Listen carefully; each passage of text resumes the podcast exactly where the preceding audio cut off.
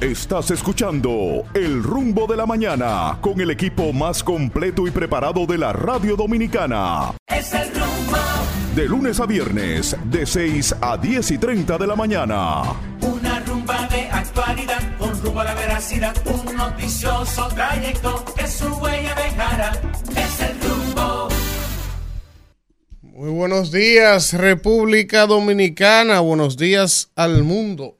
Está al aire otra entrega de su espacio El Rumbo de la Mañana y estamos aquí a través de Rumba 98.5 FM y también a través de Premium 101, a través de la transmisión de streaming por YouTube. Por YouTube. Usted solo pone El Rumbo de la Mañana y le da a suscribirse, a también activar la campanita para que cada vez que tengamos la transmisión en vivo, pues les aparezca de inmediato. Agradecidos de Dios, como siempre, de poder volver a reencontrarnos en este ejercicio comunicacional y evidentemente con muchos temas, muchos temas que comentar. Yo, en mi comentario de hoy, voy a tener un desahogo, el desahogo como número 342, mal contado, con relación a el tema de la frontera. Hoy quemaron el mercado binacional de Dajabón, está ardiendo de la madrugada de hoy y yo como que estoy harto ya. ¿Tú sabes qué? Me voy a desahogar con eso hoy. Yo sí me alegro. Sí, verdad, hombre, Yo, yo sí sí. me alegro. Yo recordaba esta mañana cuando veía eso. Algo que decía Manuel en un comentario. O sea, el presidente ya cruzó el Rubicón. O sea, ya usted tiene que tirar para adelante. Entonces, con esa indecisión, esa blandenguería, definieron los, lo los haitianos están haciendo con este país lo que les da la gana. Cuando ellos quieren aquí cerrarnos el mercado, ellos lo hacen cuando les da la gana. Cuando una vez que no quisieron recibir los pollos de aquí. Y entonces nosotros tenemos que andarle lambiendo a ellos para que nos compren aquí, vayan y coloquen esos productos en otros yo- mercados yo- internacionales. Yo le voy a decir a él que es lo que él que tiene mira. que hacer hoy con. Buenos días, señor Villanueva. Muy buenos días, buenos días a toda la República Dominicana, buenos días a toda nuestra audiencia que está en sintonía en este espacio El Rumbo de la Mañana, programa que va trazando la pauta en todo el acontecer de lo nacional e internacional, que no es poca cosa, señores. Bueno, eh, arde la frontera, la frontera dominico-haitiana bajo ataque. Y como dijo el profesor Juan Bosch, cuando nos invadieron la eh, embajada nuestra, hemos, estamos siendo acusados de una agresión que no hemos cometido nosotros. Y creo que el caldo de cultivo, sin más ni menos, ha sido la ambigüedad del Estado dominicano ante lo que es la gestión de esta problemática que se le dio unas dimensiones que no tenía que tener y que a la vez esa misma no han sido eh, debidamente tratadas porque el principal, la principal víctima de la frontera es la diplomacia que la dejaron de lado para que el consultor político del Buenos palacio días, Víctor. Ah, yo, no he dado los buenos días. Víctor. De- deje eso para su comentario. Ah, Buenos lo dejo días. ahí. Sí, sí, No, sí. Es el buenos días de este A país. Buenos de días. ¿Usted desayunó Es el ya? buenos días ¿Ya de tomó este café? país. Le voy a brindar un poco. Vamos. Sí. Buenos días, profesor Víctor Villanueva, Elvin, y nuestra querida compañera Kimberly, que está hoy. bellísima con ese rojo imponente. Y Buen día a toda la gente que está ahí en sintonía con ese espacio hasta las 10.30. Invitarles a que nos acompañen como de costumbre, este equipo que siempre está de pie ante la República. Buenos días, Kimberly. Buenos días, Elvin, Danira y Víctor. Y a todos los padres que van de camino a llevar a sus niños a la escuela, a los choferes, a los trabajadores a que los van camino a sus empresas y a los niños también, sobre todo a los míos que me escuchan de camino al colegio, a mi esposo Jason también. Señores, hoy es eh, un miércoles cargado de muchas noticias positivas también, no solamente las negativas que acaba de decir Víctor.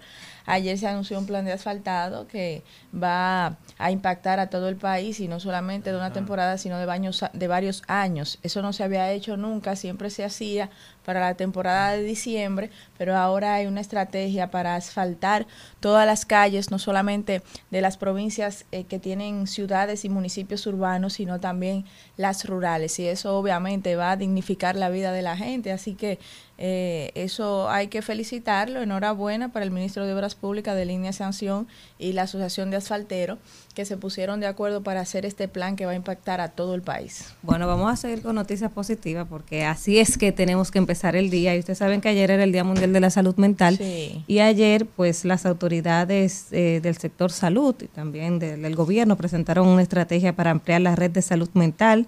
Ahí estuvo el ministro de Salud Pública, la primera dama, estuvo el doctor eh, Lama del Servicio Nacional de Salud, quienes fueron que anunciaron esta iniciativa. Yo sí, eh, lo que pudiera decir como algo, quizás no negativo, sino un aporte, que todas las iniciativas son buenas, pero si usted no le da el presupuesto que corresponde, entonces no tiene sentido. No se Yo- pueden yo- ejecutar. Claro, o sea, eh, eh, lo, lo que manda la ley es un 4% del presupuesto de salud, De salud, para salud para mental. salud y aquí no se le da ni siquiera el 1%. Entonces usted puede anunciar todas las iniciativas que quiera, pero si no cuentan con los recursos, al final eso va a quedar en nada, se va a quedar en papel. Pero qué bueno que por lo menos eh, se ve la iniciativa de esta estrategia eh, sobre el tema de la salud mental, una ampliación de la red de salud mental que incluye un nuevo centro psicosocial y una campaña para orientar a la población.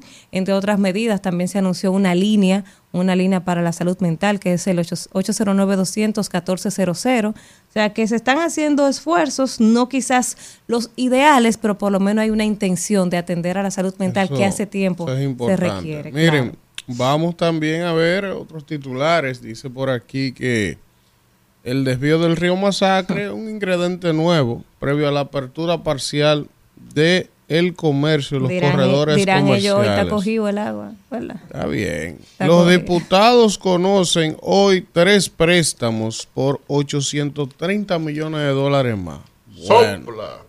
Familiares de desaparecidos durante explosión de San Cristóbal eh, siguen con misterios, evidentemente, por la manera en lo que se ocurrió. Hay gente que no asimila ni acepta No, que sus no. familiares están fallecidos. Y es más un, con una tragedia que impactó a tanta gente eso- como esa. eso es un drama. A propósito de eso, ya se le entregaron al Cuerpo de Bomberos de San Cristóbal una serie de equipos, entre los cuales hay instrumentos, camiones y, y demás, para que puedan lidiar con cualquier situación que se pueda eh, producir similar a esa que quiera Dios que no se produzca. Así es, como decía Danira, las autoridades presentan una estrategia para ampliar la red de salud mental. Dice por aquí que la vuelta al comercio dominico con Haití será por vía de corredores peatonales. El Consejo Nacional... corredores comerciales. No, dice peatonales, que van a ser Van a- peatonales, o sea, ah, no va a a haber... pie, nadie va a cruzar en camiones ni- Eso es lo que ellos han explicado. Toda carga será individual. por Exacto. persona, Exacto. cero vehículos. Vamos a ver cómo eso va a funcionar. Dice aquí que el Consejo Nacional... va a ser. El Consejo Nacional de la Magistratura aprobó un cronograma para escoger a los nuevos cinco miembros de las altas cortes del Tribunal Entonces, haga- haga Constitucional. una pausa ahí, porque, y sin ánimo de JLP, como quien dice, pero ayer yo veía que quieren hacer el proceso muy rápido de como de posicionar a los nuevos jueces, porque los actuales están hasta el 28 de diciembre. Y yo leía que los quieren eh, posicionar el 16 de diciembre, o sea, quieren como hacerlo muy rápido. Eh, acaban de anunciar que se van a empezar a recibir los expedientes y, y que a partir hasta el 7 de noviembre me parece que es, y entonces se supone que hay que agotar un proceso. Si los actuales están vigentes hasta el 28 de diciembre, ¿por qué eh, juramentar a los que van a entrar el 16? Pues ya disfruten su diciembre en paz y entonces en enero hagan lo que tienen que Pero no hacer. tienen desacato con 99 sentencias. No han nombrado funcionarios de, eh, eh, violando leyes. Imagínate tú. Bueno, dice ¿Cuáles aquí, funcionarios se nombraron El violando que estaba aquí el de INAPA y Eso el de no se violó la Proconsumidor. ley para nombrar. Vamos. Se Modificó la ley, se se modificó, modificó. pero No, no, no, se se violó. modificó después que se nombró. No. Después que lo nombraron, que se le arma el escándalo. Entró en ejercicio de sus No, no, no, no. funciones. Mandaron la- el proyecto de ley al Congreso, busque la fecha. Sí. Vamos. Y ahí fue que modificaron eh, la ley. Entonces diga Es la historia que completa, no la diga medias, mi querido. violó la ley para nombrarlo y no sacó un segundo decreto después que sacó la nueva ley. Eso es una lógica peor, jurídica. Hubiese sido peor si lo nombra Y y no no, modifica modifica la la Peor es ley. que lo hayan Además, puesto. lo importante lo son los resultados, Dígame Eh, eh, cuál Ahí ¿Cuál- estamos totalmente de acuerdo, pero la ley decía algo y, y él juró respetar la Bueno, ley. la ley Ah, limitaba bueno, el Víctor, derecho pero- que tienen pero- los Ah, bueno, demás pero esto es lo que se parece a Haití. Es que si nos vamos Ah, a eso. Entonces lo que nos distingue de. Haití es la Pero, institucionalidad. ¿cuál Pero claro. institucionalidad? A ninguna, pues siga, Para no, lo que queremos. que vengan los hermanos Pa' que haitianos y ya asuman No, esto, si es el criterio del PRM con respecto a la es institucionalidad. Eso pero no que es es así, profesor, criterio, y hay cosas que usted las sabe, porque por eso es que ese debate de la institucionalidad acomodada a ate- mí me es- es enfogona. Es así, a mí Ay, me ¿por enfogona, qué? le voy a explicar por qué. Ajá. Porque cuántos funcionarios se han nombrado en este país obedeciendo a la ley, a la norma, a lo correcto, y acaban el maldito país y están ahí como si nada. Ah, no, y otra quieren cosa. volver a dirigir no, el país. Entonces, eso no es otra cosa. Ah, bueno, Eso es otra eso es cosa. resultante Eh, de su ah, ah, ejercicio. pero entonces, Régimen de consecuencia. ¿de qué nos sirve No, una institucionalidad que en el fondo Pues no funciona? sigan haciendo entonces, eso. yo no si Los jueces saludo. están hasta el 28, pónganlo mañana ya. Yo ¿cuál no saludo que se No desconozca la ley. Lo que digo es, ¿por qué Ajá. asignarle tanta importancia a lo que tú mismo Porque dices que tiene. después la ley Yo se soy un abogado, hermano, que está Ah, estudiado, que se ha dedicado Está a bien. entender lo que es la lógica Está bien. jurídica, la jerarquía de normas, para que tú me vengas a poner un decreto sobre una ley. Perfecto. Todos los actos de tanto el director de INAPA como el director de Proconsumidor son nulos en pleno derecho. Perfecto. Cualquiera que haya sido lacerado por una decisión de esa institución puede reclamar la nulidad en cualquier tribunal. Está bien. Entonces, Vamos esa es la institucionalidad Vamos que tú has llevado. vamos Es más, lo, lo que decidan esos jueces del 17 de diciembre al 28 de diciembre también es ilegítimo. Entonces dime, miren. esa es la institucionalidad. Esa es la Haití aquí- que tú quieres para acá. aquí, no, aquí, aquí Ah, está pero- peor que No, no, no. aquí está peor Aquí igual que tenemos Haití. un promotor de la vaina haitiana. Está bien, miren. República Dominicana elegido miembro del Consejo de Derechos Humanos de la ONU. Muy buena Eh, noticia. Eso es importante. Muy buena noticia y un logro de la política exterior de la República Dominicana. La política de candidaturas, Nuestro canciller posiciona. ahí, el canciller, el canciller que yo tanto Ya, le he dado Déjelo. leña. Déjelo ahí. Ay, pero no, se lo está reconociendo. No, él se lo está lo reconociendo. ¿Y qué estamos así No, diciendo? Víctor, Yo es no que- Él, pero lo reconoció. usted no ¿Y qué yo. usted quiere. Usted no yo, Usted él dijo que- él muy noticia, O escucha pero no la- la dice oreja derecha. quiénes lograron la buena noticia. Pero si me que- interrumpieron, Él lo dijo, él lo dijo de del lo que- gobierno. Haga el análisis. Iba a hacer planteamiento. Hágalo, déjelo, pero ven acá, el. Consejo de Derechos Humanos batalla. es la instancia máxima de las Naciones Unidas para regir lo que son las políticas comunes en derecho internacional sobre el comportamiento de los estados en materia de derechos humanos. Que República Dominicana haya ganado una posición ahí, tú dices, que, ¿en qué impacta eso en el país? Primero, domestica el Estado en función a lo que son los lineamientos y el comportamiento del Estado de cara al cumplimiento de los derechos humanos.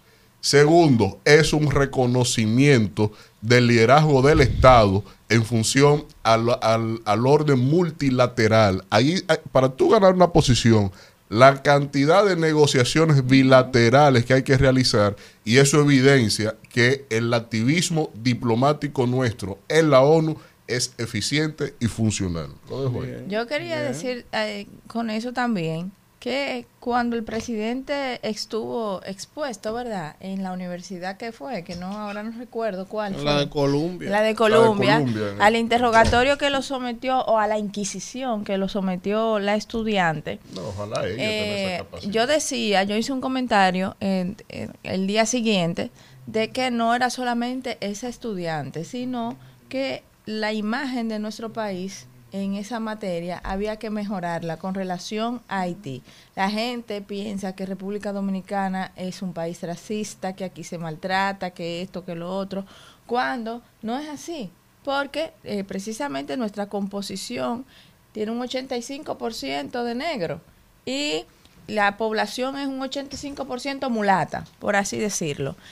Y bueno, entonces yo creo que el Estado dominicano pues debe todavía seguir trabajando mucho más en mejorar la imagen de nuestro país con relación a este tema, sobre todo del racismo, que se dé a conocer la realidad, quiénes somos, porque Haití ha adoptado una narrativa a su conveniencia para poder Yo a victimizarse decir- más yo y a que decir, y oye, poder en entonces potencializar su crisis. No digo Yo hice una sugerencia en ese eh, sentido, quienes Kimberly. Yo le- dirigen yo le el voy a país. decir en mi comentario a usted qué es lo que hay que hacer Yo con le hice una Entonces, sugerencia. ese logro ante la ONU, pues es algo que obviamente nos llena de alegría porque, como lo ha dicho Víctor, evidencia el gran trabajo que se ha hecho en el país en el materia de negociaciones bilaterales que nos han fortalecido y han mejorado, han contribuido a mejorar nuestra imagen con esa situación que tenemos. Espero que se siga haciendo y como yo dije, si hay que contratar expertos en la materia para eso, hacerlo. Porque ahora mismo Haití Sí. nos está ganando. Vamos a darle los buenos días al señor Alfredo de la Cruz. Buen día, señor. Porque todo el que quiera salvar su vida la perderá. Y todo el que pierda su vida por causa de mí y del Evangelio la salvará. Eso es San Marcos en su capítulo 8, versículo 35. Buen día, hermano Elvin. Siga con el contenido. Miren, dice aquí que el ministerio. Oiga, qué jodida. Oiga, qué jodida noticia. Oiga, qué jodida noticia. El Ministerio Público sobrepasa la mitad del expediente del caso Medusa. Ya lleva 6.903 páginas. Está bien, que lean. Usted está lleno la Que noticia? lean. Y tienen que Usted leer. vio lo que dijo Tienen que leer Castaño. palabra por leer. Pero palabra. la estaban acortando, ¿no? No, tienen que leerla. Porque ellas se pusieron a hacer su A partir de ahora lo van a y pensar no mejor cuando leer. vayan a armar su expediente La- de la 20 mil Acuerda que me da. Institucionalidad de Justicia, eh, Finjus, eh, Servio Tulio Castaño se pronunció sobre ese tema Así que dijo Sergio. y dijo Servio Tulio que no se puede violar la ley. Ah, que no la leer el expediente, La relatividad mutilar de la el parte del proceso es parte de la violación de la ley y eso no se puede eh, ni estimular ni establecer en la República Dominicana porque eso es lo que está establecido en, la, en el ordenamiento Oíste, de las normas. Dice aquí. Oíste, Elvin Castillo. Prevén conflicto entre Israel y Hamas se agravará en los próximos días. Ayer, La tendencia. ayer eh, denunciaron. Ya van que- más de porque- 3.000 muertos. Sí, y ahora escuchaba ayer a los amigos que apoyan a Hamas denunciar a la comunidad internacional que Israel está utilizando bombas de fósforo y que eso está penado por todos los estamentos de guerra. Esa bomba de fósforo ya usted sabe, cuando ¿Y eso es cae. Entonces, Que yo solo ellos digo son que no se quejen, internacional. Que no se quejen ahora, que no se quejen, con el perdón de Dios y de los civiles inocentes que están perdiendo la vida ahí, que aguanten. Ayer hubo un general israelí que dijo, ya listo para entrar a Gaza, que no quedará piedra sobre piedra hasta que ellos no terminen con cada uno de los integrantes de ese. Usted sabe lo que va a pasar ahí. Israel Eso necesita es- seis días, Eso es rodillo que va a pasar. Seis ahí. días. Como la guerra de los seis días. Seis días. Ellos querían eso. Ellos son radicales que tiren para A adelante ahora. 50 años de Yom Kippur, ¿eh? Así A es. Que 50. tiren para adelante ahora. Operación Búho. Que, que se iba a firmar un acuerdo de paz esta semana. Sí, pero imagínense, eso no hay forma. Eso no es negocio. Operación El negocio Búho. armamentista no per- permitir eso. Gabriel Santana dispuesto a devolver 6 millones. No, que no devuelva nada. Que tire para adelante también ahora. Igual que el de la, el de, el de la inmobiliaria que yo traje aquí. El, león. El león. El El león. que estaba amenazando con Ya darle tiro a la gente. Ya está de que devolviendo cuarto. Pero para que tú veas Que cómo... no, que ya Digo, Pero para no, que tú veas cómo la justicia, eh, y me lo compartía el TikToker esta, esta madrugada, ese, ese caso de que el señor ya empezó a devolver el dinero y le decía, coño, pero la justicia en este país es según, porque hablábamos del caso del Zacateca, que le tiraron un mes. Mantequilla está preso, Jairo está preso. Eh, Pero vamos del Zacateca, porque Mantequilla engañó gente. Entonces el Zacateca, el Zacateca, que cuál fue su, cuál fue su el, el, el, el grillo, ajá, cuál fue su crimen. O sea, está preso un mes de medida de coerción le tiraron. ¿Y dónde está la directora del hospital? ¿Dónde está el director del Servicio Nacional de Salud? ¿Dónde está el, el dueño de la funeraria? Óyeme, la cuerda se cortó por lo más débil. Un hombre que estaba borracho. Que tiene que devolverme el dinero y una reconvencional daño y perjuicio. Pues tú estás loco. Pero, pero él preso. Sí. Si el grillo tuviera su con- cuarto. Y con video, El y con video, con video. ¿Tú crees que yo te di un tiro? Oye. Pero Que Jenny, Jenny, Jenny le puso, Jenny le puso un punto. Que devuelva, que Jenny arranca su Estuvo ayer en un investigación. programa matutino, estuvo en el, Antes de desperta- ayer, antes de eh, en el despertador. Y había que escuchar aquello, aquello era épico. Él está, pi- él está, él está Que, que atribuyendo de a un él. empleado. Que un empleado fue que, que le hizo una estafa. cogió él los lo cuartos. desvinculó ya. Que, que él va ¿Y por qué, y por qué él está devolviendo el dinero una persona entonces? con antecedentes penales que estuvo preso en la victoria en el 17, pero que se volvió emplumar estos El tres años. empleado. desbaratado. o- El empleado. Él. ¿Y por qué estaba preso? Ese tipo es un delincuente, yo he hecho un Oh, cuento oh. aquí. Yo lo conozco a- desde el 2008. El Rivera. Bandido, pero Rivera, claro. Rivera, Rivera, ¿Estaba yo- preso por qué? Rivera nos cogió a la empresa donde yo trabajaba 44 mil pesos para comprar un Ah, yo- yo oí el porcelanato. cuento, yo lo oí el Y se mandó a correr con los 44 mil pesos. Yo no sé que usted se haya sentado después de esa declaración. que una persona altamente conocida en ese ámbito. Pero me- mi me- amigo- después de eso me han llovido lo- la- Los las cuentos. los cuentos y la vaina. Sí, sí, sí, sí, que él tiene años en eso. Y él, yo no voy a En decir, eso sí. yo no voy a decir al ministro al que él se circunscribe Ah, sí. pertenecer. Vinculado Pero él. de estos tres años para acá, el tipo se ha emplumado, como dice la gallera, el tipo ha conseguido dinero. Ah, Miren. De estos tres años para acá. Vamos a dar los buenos días al señor Manuel Cruz, que ya se integra por acá. Buenos días, profesor. Buenos días para todos ustedes, buenos días al país, buenos días también a todos nuestros amigos de la diáspora dominicana que día tras día pues nos brindan el privilegio de contar con su sintonía desde diferentes litorales del mundo. Buenos días también a toda la gente que nos sigue a través de Rumba y a través de Premium 101.1. Como cada día agradecer a Dios que nos permite estar aquí con todos ustedes en esta mañana. Ustedes saben que hay un concepto ahora que se utiliza a propósito de el auge de las redes sociales y esta dinámica tan rápida de la información. Hay un concepto que se llama infoxicación. Esas informaciones que andan, ¿verdad? Intoxicando. intoxicando, o sea, informaciones falsas, cortinas de humo, etcétera, todo ese tipo de cosas. y yo que no escucho programas desde ayer, no sé por qué diablo me metió en la cabeza ponerme a escuchar algunos programas entre ayer y hoy. Señores, cuánta gente hablando ñeca en los medios de comunicación. Han aparecido un grupo de expertos. Yo estoy bueno, yo no sé por qué Luis no ha contratado a toda esta gente aquí Sí, el tema de un grupo de expertos en, en, en el manejo del- de la situación de Israel y Palestina. Yo, yo estoy sorprendido. la Eso verdad. usted sabe que eso O sea, es estoy- denominador común. Oye, yo he escuchado gente hablando Usted se para en de un eso. colmado y usted va a encontrar la solución. Dominicano mismo- lo sabe todo. La fórmula de la Coca-Cola. Y ahora mismo venía escuchando un programa y escuché una joven decir, oye, oye, oye, que se metió en el tema del Consejo de Derechos Humanos y dice, lo primero que hay que decir es que eso se elige a tres países por regiones. Y yo dije, Tres países por región. Sí, dijo ella. Tres países por regiones se elige así. Digo yo, Dios mío. Señores, miren, Aquí hay gente hablando ñeca en este país, señores, Miren. gente que no ha leído nada. otro, otro que tiene un lío es Surún.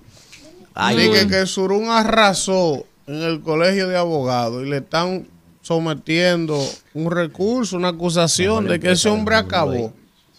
Dije que, dije, Alfredo, dije, me dicen que Surún Hernández en, el pres- en la presidencia del colegio de abogados. dije, hay, hay, hay desfalco. Hay arraso y después lo que Surún hizo ahí. Están diciendo. Pero, pero, eh, eso es delicado. está- él es un abogado que está diciendo Ahí hay y que hay, que hay No, pruebas. No, Eh, eh, digo que es delicado por Oye, la gente que implica pero ahí. lo peor de eso no es- os desesperéis. Lo peor de eso es que es un ex fiscal que lo a está hablar de eso. No os desesperéis. Gregory Castellano. Y esperemos que las cosas avancen. Un ex fiscal. Yo voy a hablar de eso. Dice aquí que hay 70 niños ingresados por posible dengue en el Robert Reed. El 88% de los dominicanos Muy están registrados como solteros. Oye, ¿Cuánto? ¿Cómo es? ¿Cómo es? ofrezco. Aquí se da mucho Qué la- la unión libre. Aquí se da mucho la unión libre. La gente se junta, se muda y ya. El 88%, Alfredo de la Cruz. O sea, que De los un- un dominicanos escaso- están registrados como solteros, Un escaso 12%. casados. No, pero también pasa que mucha gente que está casada no lleva su acta de matrimonio y la cédula sigue diciendo soltero. Eso eso pasa mucho también, o sea, Sí. Mire, esos números corresponden no a esa realidad. Exacto, no actualiza. Ex senador haitiano se declara culpable de participar El en el asesinato de Jovenel Mois, del expresidente haitiano. Se declaró, Se declaró culpable, culpable. el senador, sí. Me imagino que él va a hablar dónde y con quién se reunió. Si lo dejan, si, Si no lo dejan, matan, si no ah, parece muerto. Él, él está en Estados Unidos. El FBI. con Miren lo que pasó con lo que, con que, Con lo de los que Villavicencio. mataron eh, en Ecuador la Los seis Villavicencio. Así lo Entraron a una ejecutaron. Diablo, se llevaron Los hasta, se llevaron hasta uno que no estaba. que no Pero que estaba- ahí dentro del calabozo con los seis. Estaba- Se lo llevaron Por si Eso está en el lugar equivocado en el momento. A la hora equivocada. Usted sabe que hay una obra que se llama eh, Fouché, el genio tenebroso. ¿Verdad? Joseph Eh, eh, yo estoy esperando ahora este señor que es un freco. Manuel, ¿Eh? yo te voy a interrumpir hoy El porque yo no aguanto más. De eso que tú hablas. Este No, señor Ajá, que tiene un personaje. que es un propasado. Este señor tiene un personaje. Dentro de él.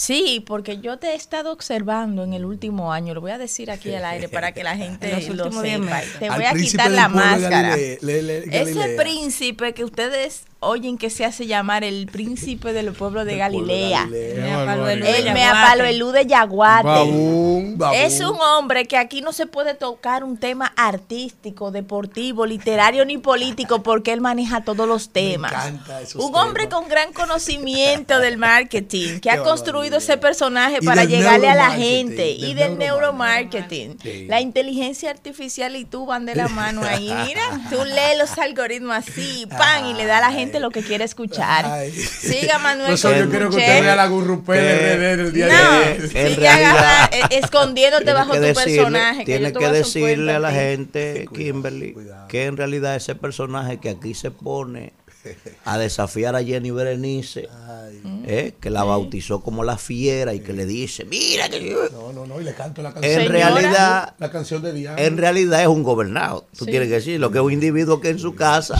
no prende un fósforo porque se lo apagan en la cabeza a él. ¿verdad? Tienes que decírselo a la gente para que la gente lo sepa. Me acuerda un bravucón, ¿te lo A, a recuerda? usted le este país porque usted no se mete en Espérese, casa con ninguna mujer. espérese, espérese, ¿Eh? espérese. Porque el hombre... Espérese. Isidro, vamos. ¿Qué hombre manda en su casa?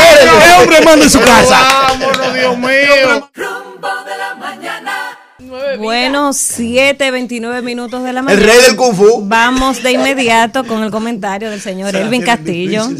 Señores, miren, eh, yo quiero hoy referirme, por vez número 300, a este caso de la relación de la República Dominicana con Haití. 300. Sí, sí, como Leónida y los espartanos. Miren, entonces yo quiero que Kelvin nos ponga las imágenes para quien no lo ha visto lo vea, quienes nos están viendo a través de YouTube, hay casi 500 gente conectada ahí, de cómo amanecía hoy el mercado de Dajabón incendiado en llamas. Eh, evidentemente, mm, como dice la amiga Caminero, no tenemos prueba, pero tampoco duda de quién incendió el mercado.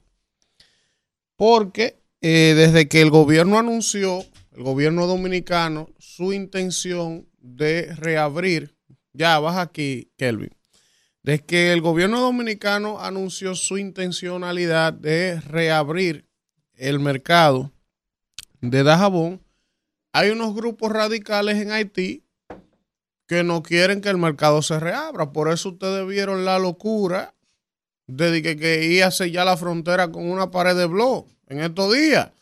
Y ahora le dieron candela al mercado de Dajabón en territorio dominicano. Porque ellos no quieren nada con nosotros. Entonces, yo quiero honestamente que hagamos un alto en el camino y analicemos lo siguiente. Aunque haya gente que no quiera que uno diga esta vaina. Pero yo quiero que alguien me diga a mí, alguna nación del planeta Tierra, que cuando usted analice cronológicamente el devenir de la construcción de su historia, de su democracia, de su independencia, se haya independizado de otro pueblo que no, nos invadió 22 años. Eso está ahí. Nos ocupó 22 años, ¿verdad? Entonces, duraron muchísimos años tratando de volver a ocupar el territorio dominicano. Un pueblo del que República Dominicana no tiene absolutamente nada que ver. El dominicano nunca, la República Dominicana ha interferido en los temas haitianos, le interesa interferir en los temas haitianos. La República Dominicana nunca ha abusado de ser un país institucionalmente más desarrollado, militarmente más desarrollado. Este pueblo nunca ha mirado para Haití para interferir o meterse de alguna manera en algo de lo que pasa intestinamente en Haití. Haití ha desarrollado y ha trillado su propio destino. La República Dominicana no tiene la culpa de lo que los propios haitianos han convertido ese país. Entonces, usted ve que este país, los haitianos no quieren saber de nosotros y no quieren saber de nosotros, no de manera oculta. Ellos lo expresan, el desprecio, el odio, el resentimiento para con el pueblo dominicano. Y es tan así que lo hace un haitiano común de a pie, como también lo hacen sus líderes políticos cada vez que tienen la oportunidad en una locución en la ONU, en la OEA, donde quiera. ¿Qué es lo que dicen? Que este pueblo no ha hecho nada por Haití que ellos no tienen nada que agradecerle a la República Dominicana. No nos mencionan dentro de los países que más les hemos colaborado históricamente a ellos. Porque es verdad. Ellos tienen un resentimiento y un odio porque ellos entienden que esta vaina le pertenece a ellos, de este lado de la isla. Aunque nadie lo diga.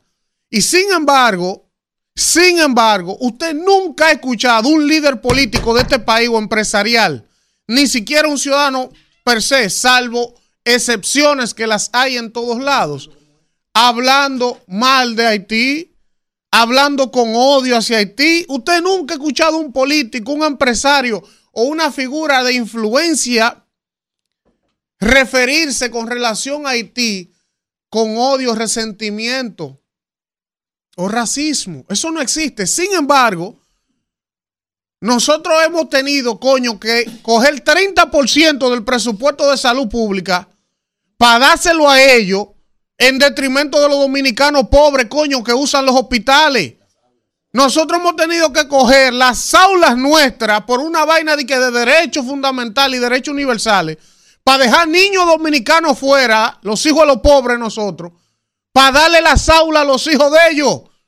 Coño, y nadie ve esa vaina. Entonces, mira lo que ocurre. Cada vez que le da la gana, dicen que no van a permitir que entren los huevos dominicanos, que no van a permitir que entre el salami dominicano. Cuando el terremoto, el primer país del mundo, coño, que mandó maquinaria de obra pública, que mandó ayuda, que mandó los comedores económicos, que mandó comida, que mandó raciones, que mandó médicos, que mandó ambulancias, fue República Dominicana. Y eran tan descarados que en medio, coño, de su tragedia, no querían que la ayuda dominicana llegara porque nos odian.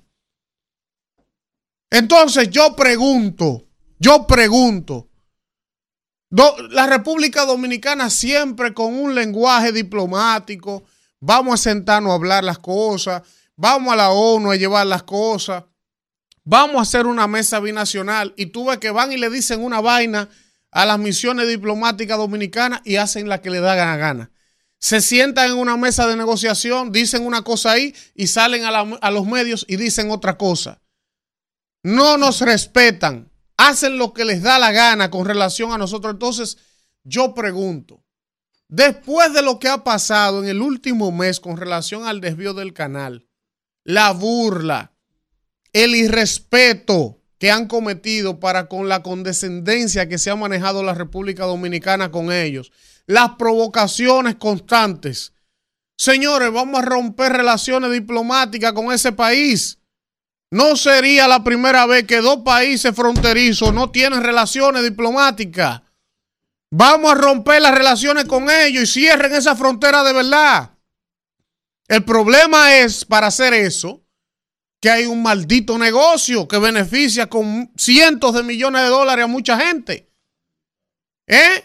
Pero hay que romper las relaciones diplomáticas con Haití. Mira cómo acaban, coño. Yo no tengo la prueba, pero no tengo duda que fueron ellos que quemaron el mercado de jabón. Entonces, si ellos no nos quieren, si nosotros vivimos de lambones toda la vida, dándole, apoyándolo, le regalamos una universidad y casi matan a Lionel a tiro allá siendo presidente. No respetan a nadie, van a la comunidad internacional y se cagan encima de nosotros. ¿Por qué hay que seguir teniendo relaciones con un pueblo que no te quiere? ¿Por qué? Ah, por un tema de humanidad. Nosotros no somos los culpables de su destino ni de su realidad. Entonces, rompamos las relaciones con ellos, cerremos la frontera y si se van a comer grava o, tierra, eso no es problema de nosotros. Vamos a emplear los diplomáticos de este país, a emplear los recursos que haya que emplear para buscar otros mercados.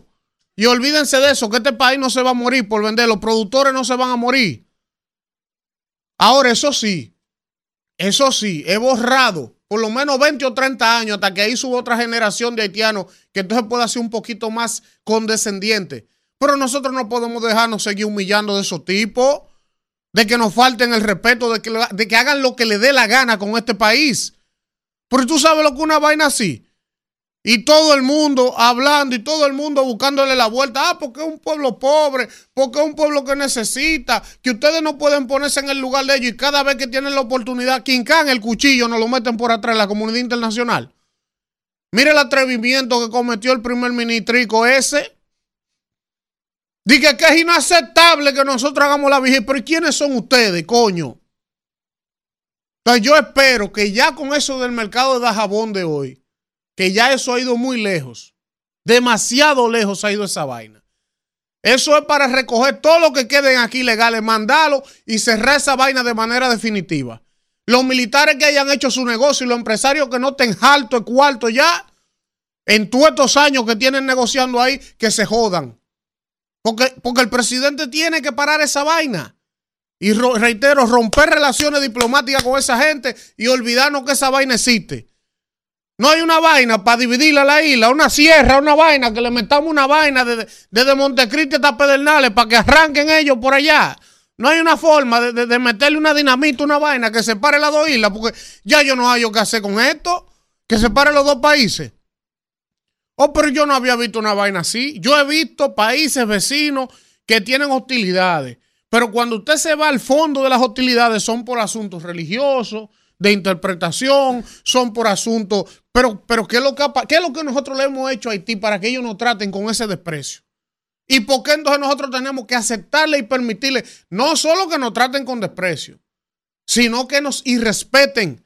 Un pueblo coño que no se ha terminado de morir porque los empleos es aquí que lo consiguen, porque la salud y la parturienta aquí es que vienen a dar luz,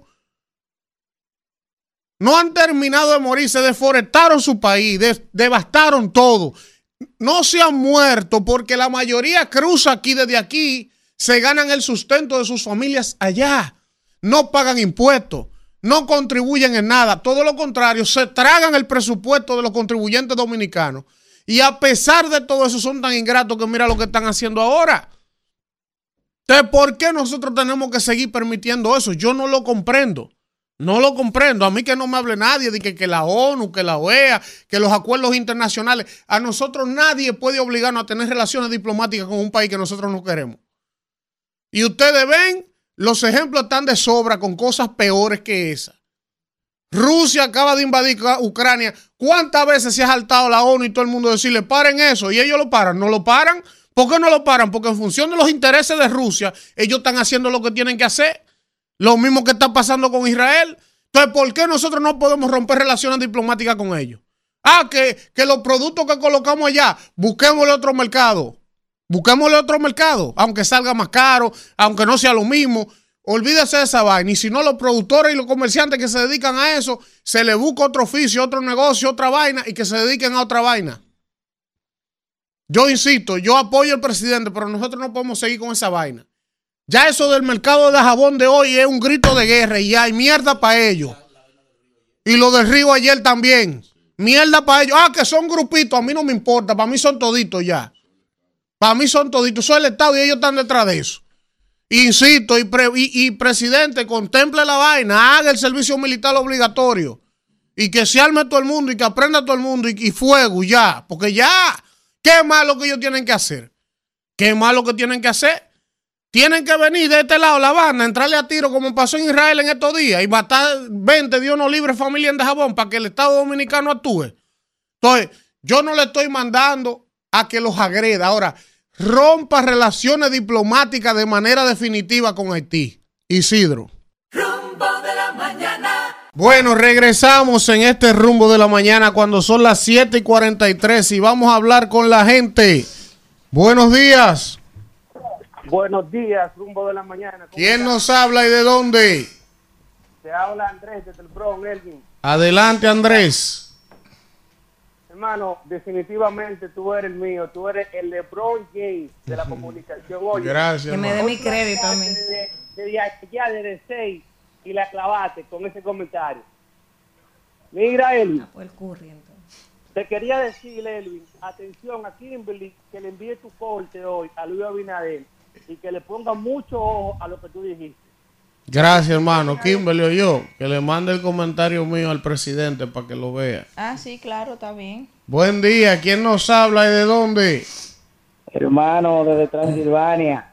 Oh, ¿cómo está Drácula? Oh, Ya salió las encuestas. pero ese es mi señor ¿Cómo, esposo. cómo le fue ayer, Jay? Eso fue ayer que le dijo, está bien, que usted le dijo, No, está bien. la, la página está cogida. Todavía. Adelante, señor diputado. Ricardo de los Santos Te felicito por tu comentario. Recuerdo que hace como una semana yo hablaba de ese tema antes de que el presidente se expresara, de que si habían tres opciones, que era el cierre forzoso de la construcción del río, que nos iba a traer situaciones diplomáticas, la romper relaciones diplomáticas, como tú dices ahora, y buscar otros mercados para el, para el mercado binacional, o dejarlo así y correr el peligro que los haitianos hagan lo mismo con otros ríos binacionales y que in- intensifiquen el problema con otras situaciones. Lamentablemente se tomó la decisión de cuidar las relaciones diplomáticas, que no es mala, es correcto, pero va a traer más consecuencias y va a traer otras más y más provocaciones. Así que el presidente que se agarre porque lo que viene es grande. Bueno, Excelente. Hasta que no haya una desgracia en la frontera. buen día. ¿Quién nos habla y de dónde? Buenos días, buenos días, le del distrito. Pero si Estados Unidos soltó una en Hiroshima y Nagasaki, ¿no pueden soltar una de aquel lado? No, líder, no diga eso. No, estoy harto, eh. Buen día. No, Dios un mío. profesor de Derecho Está Internacional. como muy emocionado Sí, usted. emocionado. Yo lo que estoy es harto de ellos, eh. Buen día. Sí, Elvin, ¿cómo te sientes? Estamos bien.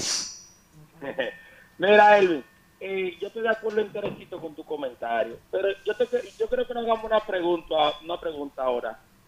De 11.500 soldados, todo el dinero que se ha gastado de inteligencia aérea, de, por tierra, con equipo de inteligencia y, y militar, no sé, ¿cómo fue que llamaron el, el, el, el mercado y nadie sabe nada? Yo no entiendo.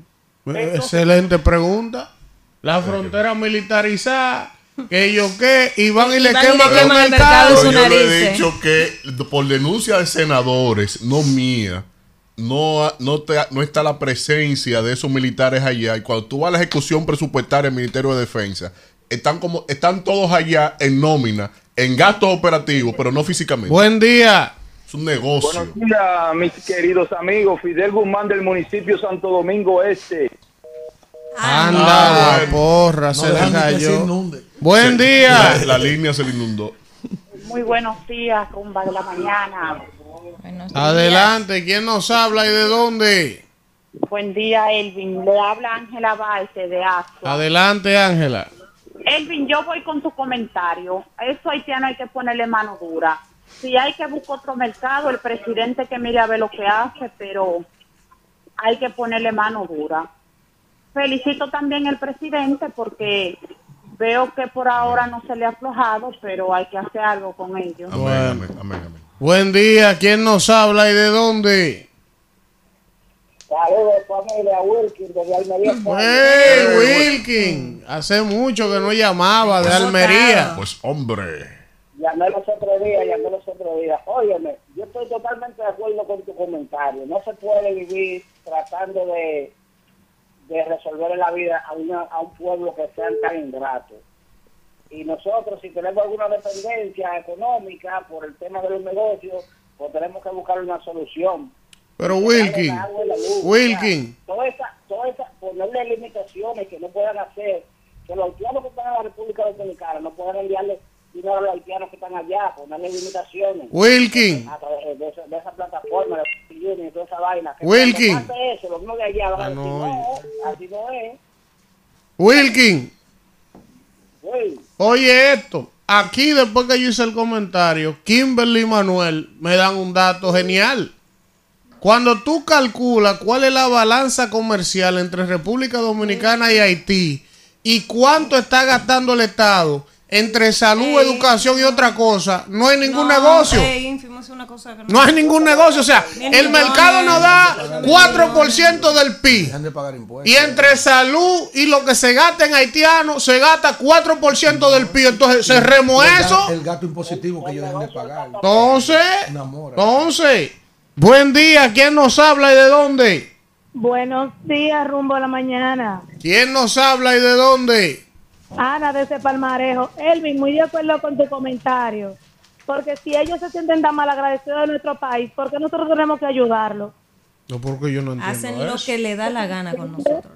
Yo, yo no entiendo quieren, eso. O sea, tú ves que, por ejemplo, muchísima gente migra a Estados Unidos y se va por el Darién y por México. Pero yo no oigo a nadie que quiere llegar a Estados Unidos y que odiando a ese pueblo, Que hablando mal de es ese que ellos pueblo. entienden, son jefes de nosotros porque nos compran cosas. Ah, sí. Nos compran visas, nos compran en la frontera. Oh. Ellos entienden que nosotros somos unos suplidores, ellos son los que mandan. Oh, ok.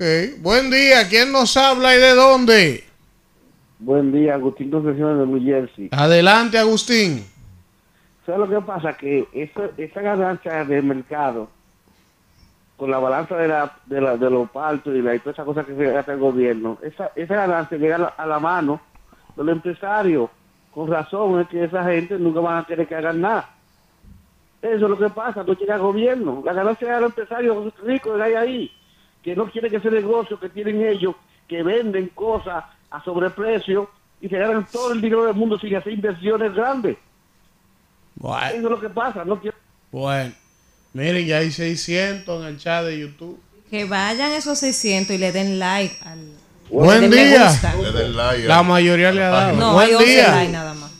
¿A dónde? Carrizo. Buen día. Buen día. Elvi, mire, estoy muy de acuerdo con su comentario. Realmente nosotros hemos sido muy buenos con ellos y sin embargo, aparte de eso, hay un egoísmo. El presidente cierra la frontera, toma la medida con ellos. Buen día. Buen día, buen día, ¿me escuchan? Sí, adelante. adelante, adelante. Bien, como decía, eh, hay egoísmo de parte de ellos. Hacen su canal, uno cierra la frontera, entonces nosotros venimos, le establecemos el canal de la vigía y es inaceptable. Eso es lo que son unos frescos. Buen día. ¿Quién nos habla y de dónde? Hola, qué buena, le habla José Pujol desde Suiza. Adelante, José de Suiza. Un aplauso. Epa. Primera vez, José, que nos llama. ¿De qué parte de Suiza? calor. Es primera vez que hablo con ustedes, Vámonos pero siempre veo su programa. Ah, Es gracias. un programa extraordinario. Sí, llamo para decirte que estoy totalmente de acuerdo con tu comentario sobre la situación que estamos pasando con Haití. Haití ha sido un dolor de cabeza históricamente para la República Dominicana y yo creo que nosotros los dominicanos tenemos ya que poner un parte ahí con esta situación. Esa, ese asunto de estar con la diplomacia y todo eso, yo creo que tam- también nosotros tenemos el derecho de ser una, de defender nuestro país, de defender nuestra soberanía por encima de todo. Y Haití está haciendo lo que quiera con nosotros los, los dominicanos a nivel internacional. Así es que los dominicanos, por favor, vamos a ponernos fuertes con relación a Haití. No podemos dejar que estén pisoteando nuestra soberanía siempre y cuando ellos quieran. Bueno, ahí está José desde Ya me Suiza. quitamos un problema antes que se me olvide. El comandante Guillermo Morillo, que no se pierde este programa. Bueno, bueno. Ayer nos encontramos en un lugar. Me dijo, yo me voy a sentar a esperar. su- Tu saludo ahí. Yo no le quise decir el segundo apellido para que no tenga problemas. No, no, no, no. Saludo al comandante. Al comandante. Saludo. Buen día. ¿Quién nos habla y de dónde? Dani Duvergé. Adelante, Dani. Los dos temas, el tuyo y el, el de los alcarrizos. Desde ayer, ayer a las cinco y media de la mañana se fue la luz y llegó a las 10 de la noche porque comenzaron a prender los alcarrizos, los, los, los muchachos. Si no lo, lo hubiesen mandado. el otro tema es el de Haití, el tremendo análisis que hiciste. Pero ¿qué pasa? Si el presidente no comienza a desprenderse de los empresarios que tiene cerca de él a través de Haití, va a seguir el mismo cosa y nosotros vamos a cansarnos y vamos a decir de todo, mientras el presidente no comience a rechazar los empresarios que tiene cerca de él, de. Oye lo que dice uno aquí. No los ilegales, no. Hasta los que tienen papel hay que mandarlo.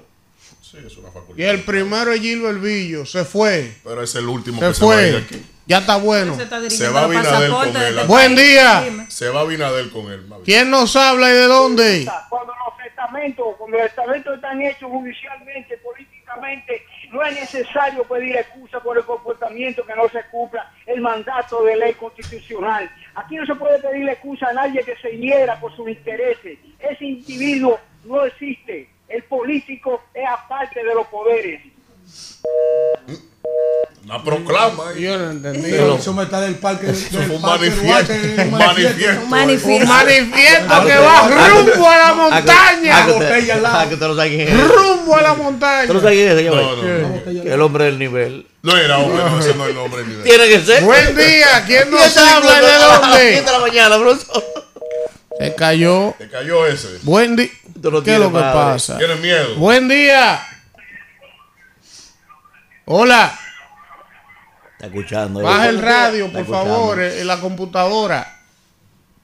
Buenos días. ¿Quién nos habla y de dónde? Sí, te habla Carlos desde New Jersey. Adelante, Carlos. Mira, eh, parecería que Luis Abinader y Biden se pusieron de acuerdo en la ONU, ya que ambos coincidieron en que Haití necesita una intervención militar de paz. Eh, está pautada que se haga próximamente. Hay oposición en Kenia, pero esperemos en Dios de que Kenia ponga orden en Haití para evitar una guerra directamente por nosotros. Kenia tiene un solo desorden por Haití ahora mismo. Pero Kenia es un desorden allá. Kenia no Buen día. Kenia tiene un solo desorden Qué Haití. barbaridad. Tipo Alfredo Zapata de ese lado. Adelante, Alfredito. Dos cositas breves. Yo voy a.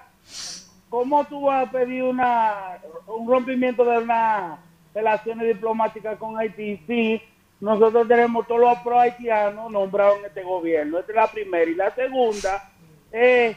Dios mío, y tú estos cubeos a PLDista, el PRM cubiando gente, Qué cubiando barbaridad. alcaldes. Oye, ahora la que se están inventando. No, pero Que todos los Ah, alcaldes se lo están llegaron- sacando, se lo están contabilizando. Pero no es que se lo están sacando. Y si la En gente no lo en quiere. todos los ¿por qué partidos cubanos. Y entonces, ¿para qué me, para qué me sacaste de mi partido? Dijo, Pero no es dijo, que me sacaste. dijo- ¿Quién fue lo hizo alcalde? Dijo- Y, y después por su mala gestión y por su mal compa. No, pero- no, no. Muchos PLDistas que compraron Isidro. Dijo Muchos PLDistas que compraron, eh, ahora lo están cubiando. No salieron en las encuestas, lo Ah, sacaron. pero ¿y si no salen? ¿No salen? ¿Y qué yo, hacemos? dijo yo Mario Polanco que lo cubían también. Si no salen, Todos no los partidos salen. gente. No- Buen día. ¿Quién nos habla y de Al dónde? electoral han llegado más de 200 reclamos. Sí. El que dio un brinco y no aseguró lo suyo se jodió. ¿Quién nos habla y de Está dónde? bueno, Ahora, eso sí no tan feo. está bueno. que Eso sí tan feo que se fueron y ahora están en el aire. Buen día. Está fuerte eso. El agua está cogiendo. ¿Quién nos habla de dónde? Habla Marcos Tapia del Bronx. Adelante, Marcos del Bronx. Excelente comentario, Elvin Castillo. Gracias, Me sorprendido que yo pude entrar, porque estos interactivos sabe cómo son. Eh, lo que hay que hacer es como dices, pero lamentablemente no se va a poder porque ante los organismos internacionales nosotros somos la solución, eh, no, no, de, no de Haití, sino de ellos mismos, porque nadie quiere esa gente ya, ¿me Pero lamentablemente ahí, muy bonito todo, y lo del servicio militar obliga- obligatorio, estoy totalmente de acuerdo con eso. Eh, pasen buenas, hermanos. Gracias, hermano, del Bronx. Buen día. ¿Quién nos habla y de dónde? Buenos días, rumbo de la mañana. ¿Quién nos habla y de dónde? Gabriel Cuevas Cuevas desde Barahona. Adelante, Gabriel. Mire, yo quiero hacer un, un comentario sobre los haitianos. Yo creo que el presidente debe de tomar medidas más drásticas porque ya es demasiado lo que ellos están haciendo. Todo el mundo está de acuerdo. Un solo clamor. Mándele el programa al presidente para que lo La oiga. voz del pueblo. Buen oyendo. día. El presidente oye el rumbo. Vamos. ¿Quién nos habla y de dónde? Son bozos. ¡Ey, el león! Sí, esa medida, esa medida eh, politiquera, electoralista, eh, populista y estúpida que tomó Luis Abinader. Lo único que trajo fue que los haitianos eh, no irrespeten, no humillen como nos humillaron ayer. Y lo, y lo otro que hizo fue que unificó al pueblo haitiano su odio en contra de nosotros, los, los- los dominicanos. Bueno, mira, pero ayer, tú sabes, Kimberly, lo que yo vi ayer, que lo vi, lo escuché. Una abogada haitiana celebrando allá y diciendo que ese canal representaba la segunda independencia de ellos. Ellos están unidos. Oye, Nosotros somos los que andamos Oye, la palabra que ellos están Mire, usando. Los te- Mire, la- una amenaza yo externa escuché siempre es lo detenidamente que su más une a comentario un país, Ajá. sobre todo y un le he país en esas dicho en diferentes momentos que el único responsable, me parece a mí, de lo que estamos viviendo hoy, se llama Leonel Fernández de ese problema. ¿Por qué?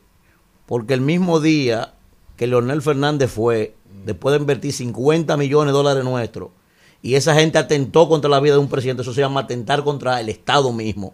Ahí debió terminar eso. O sea, esa debió. Y Leonel, ¿verdad? Que un hombre No, diplomático, de acuerdo al 100%. ¿verdad? Un hombre decente, no quiso entrar en eso. O sea, ahí debió haber concluido ese tema. Ah, ustedes que le dieron al Estado, el propio presidente de nosotros, se van para el carajo, coño. y cerrar ese Y tema. esa era la Todo lo que excusa- hemos vivido. la excusa claro.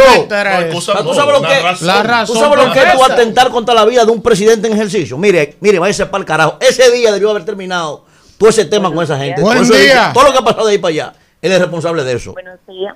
¿Quién nos habla y de dónde? Oh, pero ven acá. Adelante, Maimón. Que le baje un chin, que le baje un chin, que le va a dar algo. Yo sé que el presidente va a tomar sus medidas con respecto a eso que hicieron los haitianos en, en Dajabón, porque realmente es una lástima que uno quiera llegar a paz, pero al parecer con esas personas por la paz no se llega a nada. Pero yo sé que él tomará las medidas necesarias para solucionar eso y que los comerciantes también deben de tener conciencia, porque son ellos los que quieren que reabran la frontera, que busquen otro mercado para que no- nos cerremos esa frontera de por vida. Yo insisto, Alfredo, Emanuel, usted ayúdeme. Con lo, con lo avanzada que está la tecnología, debe de existir una vaina. Dinami meter dinamita tantos kilómetros para abajo, metí una vaina. para separar la vaina. Y que ellos kilómetros queden para abajo. flotando y nosotros Yo- aquí. yo- ¿Cómo Coge le un damos una vaina? y Yo Hoy no hay una vaina para uno separar esa vaina. Yo tengo otro planteamiento, no sé qué dirá Manuel. Mi si la magia planteamiento, existiera, mi planteamiento hay una es, lista por lo menos de mil cosas. Si el primero, tratado- Pero no se puede. hacer. no, no se puede. No se puede. Si el tra- Pero arranca con no. un serrucho. Un serrucho uno no le puede dar. No, tampoco, tampoco. Contratar los mismos morenos para que empiecen a serruchar. Yo- Pero señora, Yo ¿por me qué parqueo. Estás alto, eh, líder. Yo me parqueo y desdibujo toda la frontera eh, y porque ya el tratado de 1929 no tiene efecto entre las partes. Ambas partes la han violado y la han transgredido. Y eso no existe. Entonces yo tomo el plano de los tratados de Aranjuez de 1777 y a partir de ahí empiezo a dibujar según me convenga y todos esos ríos quedan de este lado y todo lo que no me interese quede de aquel lado. Y a partir de ahí, soberanamente, con mi ejército, empiezo a tomar y a doblegar cuál es la efectividad de la soberanía nuestra. Eso yo lo hiciera en automático. Es más, Luis hace eso, hasta yo voy y le digo cuatro más. Miren, vamos a ver el chat de YouTube, señores. Casi 700 tenemos el chat. Rumbo a los mil. ¿eh? Está por aquí. Está tema no por entender. Ramón Brito de Carolina del Norte. boomerang. Está por aquí Judy Blanco. También está Olchi Priva desde Suiza. Está saludando Marcos Tapia, Guillermo Morillo, Gary Brito de la Romana, Edison Castillo, primo mío. Omar Guerrero nos saluda. También nos saluda Conrado. Conrado, ¿dónde está? pero no Santana. Ah, Conrado Santana. Está por aquí Miguel Ángel Pérez desde Holanda. Está por aquí Jaime Luciano de Washington, Robert Mora, Ernesto Cuello, Ángel Ramírez. Está por aquí Félix Medina, Julio Veras desde Nueva York. El Gallo Transporte de la zona oriental, como todos los días. Jessica Jiménez también está por aquí. Gracias, Daniela. Está por aquí Rafael Santos, pero no el del, no, el amigo nosotros de Infoté. Está por aquí José Gómez desde New Jersey. Juan Disla. Dari Martínez, también está Claudio Segura de Sevilla, España, Cornelio Rodríguez desde Filadelfia, Está con nosotros Rainer Soler, Claudia María Blanco, Ángel Ramírez, Ernesto Cuello, Adalberto Frías, Juan Mota. Está Felipe Román desde Miami. Señores, se está quemando el chat de YouTube del rumbo. Gente que ve este programa, escucha este programa que ustedes no se imaginan. Sí, yo sé. ¿Eh? ¿Usted sabe? Sí. Ah, No, no, sabe. no, Donde no, quiera que No lo dejan caminar tranquilo en la calle. Basilio- No. Decía Basilio en una, en una canción, tú no te imaginas. Esa canción me encanta. Eh, A me usted le gusta la encanta. versión Cisne salsa. cuello negro, ni Eh, cisne cuello me blanco. encanta. Tú no te imaginas. Michela es bella. buena en salsa. Ni La de te lo imaginas. dedicarla esa. Que en este país. Vámonos, Isidro, vámonos, Isidro. va- No tienen pasaporte. Regresamos en este rumbo de la mañana. El programa en la pausa es mejor. Siempre ha sido mejor. Tiene miedo. Sí, miren, Hombre, entonces, Hasta allí se sentó hoy para que yo no espíe. vamos a continuar, vamos a continuar con el comentario de la señora Danira Caminero. Gracias, Elvin, y gracias a toda la gente que está en sintonía cuando son las 8, 8 minutos de la mañana. Ustedes saben que a veces uno lee noticias que lo irritan y uno dice, caramba, pero ¿y en qué será que están pensando estos funcionarios cuando hay cierto tema que tienen a la población crispada, irritada, como es el tema eléctrico? Y ayer veía yo una nota de prensa, y lo veía también en los medios, que de Sur Dominicana ha dado inicio a un programa denominado Puertas Abiertas. Una iniciativa que le va a permitir al público de diferentes ámbitos sociales conocer el funcionamiento de las distribuidoras de electricidad para desmontar mitos y aprender sobre el sector eléctrico dominicano. Qué bonito se lee todo eso. O sea, el programa Puertas Abiertas para que la gente tenga acceso eh, a Edesur, a conocer cómo funciona la maquinaria de Edesur a través de visitas guiadas. Las personas van a poder realizar un recorrido a través de eh, áreas neurálgicas de la institución, como es el call center, donde usted llama y no le resuelven el problema. Eh, también el tema de la lectura y la facturación y el centro de operaciones de la red. Y en esos departamentos los visitantes tienen la oportunidad de ver cómo funciona cada área e interactuar con los ejecutivos. Lo primero es de entrada que eso representa hasta un riesgo para ustedes mismos. Porque con lo irritada que está la población, con el alza de la factura eléctrica, ustedes venir a decirle al país que ahora tienen un programa de puertas abiertas para que, no, con, con estos apagones, ¿verdad? Con estos apagones y la factura que se ha multiplicado 100, 200, 300 y hasta 400% en hogares de familias que no pueden ni siquiera pagarlo. Ustedes vienen y le dicen a este país con su cara linda, limpiecita, que tienen un programa de puertas abiertas para que la gente vaya a ver cómo funciona de sur. Pero pídanle al Señor que no parezca un loco y vaya y le entre eh, a batazo a los, a, los, a los ejecutivos, porque la gente está cansada de reclamar, de quejarse con el tema de la factura eléctrica. El fin de semana pasado veíamos cómo eh, ciertos comunicadores, muchísimos comunicadores, eh, denunciaban a través de las redes sociales el abuso y la falta de respuesta de Protecon y de Edesur y uno no entiende qué está pasando. Y cuando usted decide apagar, salir de la casa y apagar todo, a ver, a ver qué es lo que pasa, le llega más cara la luz. Gente que está de viaje y le llega más cara la luz. Pero Edesur Dominicana tiene eh, la desfachatez de decir que ahora tiene un plan de, de- puertas abiertas. Qué bonito. Ellos dirán que con eso están siendo transparentes. Pero la gente quiere que se le transparentice su factura. Que a mí me expliquen cómo de repente yo pagaba dos mil, tres mil pesos de luz y ahora estoy pagando 11 mil pesos. Gente que pagaba 1.800 pesos y le está llegando hasta de 40 mil pesos. ¿Cómo ustedes van a resolver eso con el tema de las políticas de esas puertas abiertas que están anunciando ayer? Que lo que ha hecho es irritar a la gente. Y yo les invito a que vayan a leer los comentarios de, la gente que se expresa en esas publicaciones de Instagram cuando se publican esas informaciones para que ustedes vean el sentir. ¿Cuál es el sentir de la población con ese tema de la factura eléctrica? Que hay que decir que a pesar de que aquí se firmó un pacto eléctrico prácticamente a la carrera en esta administración y que no se ha cumplido en lo absoluto y que todo lo contrario hemos visto cómo las pérdidas han alcanzado un alarmante casi 40%, un nivel crítico. Se han aumentado los apagones, el alza de la factura y las pérdidas por las nubes.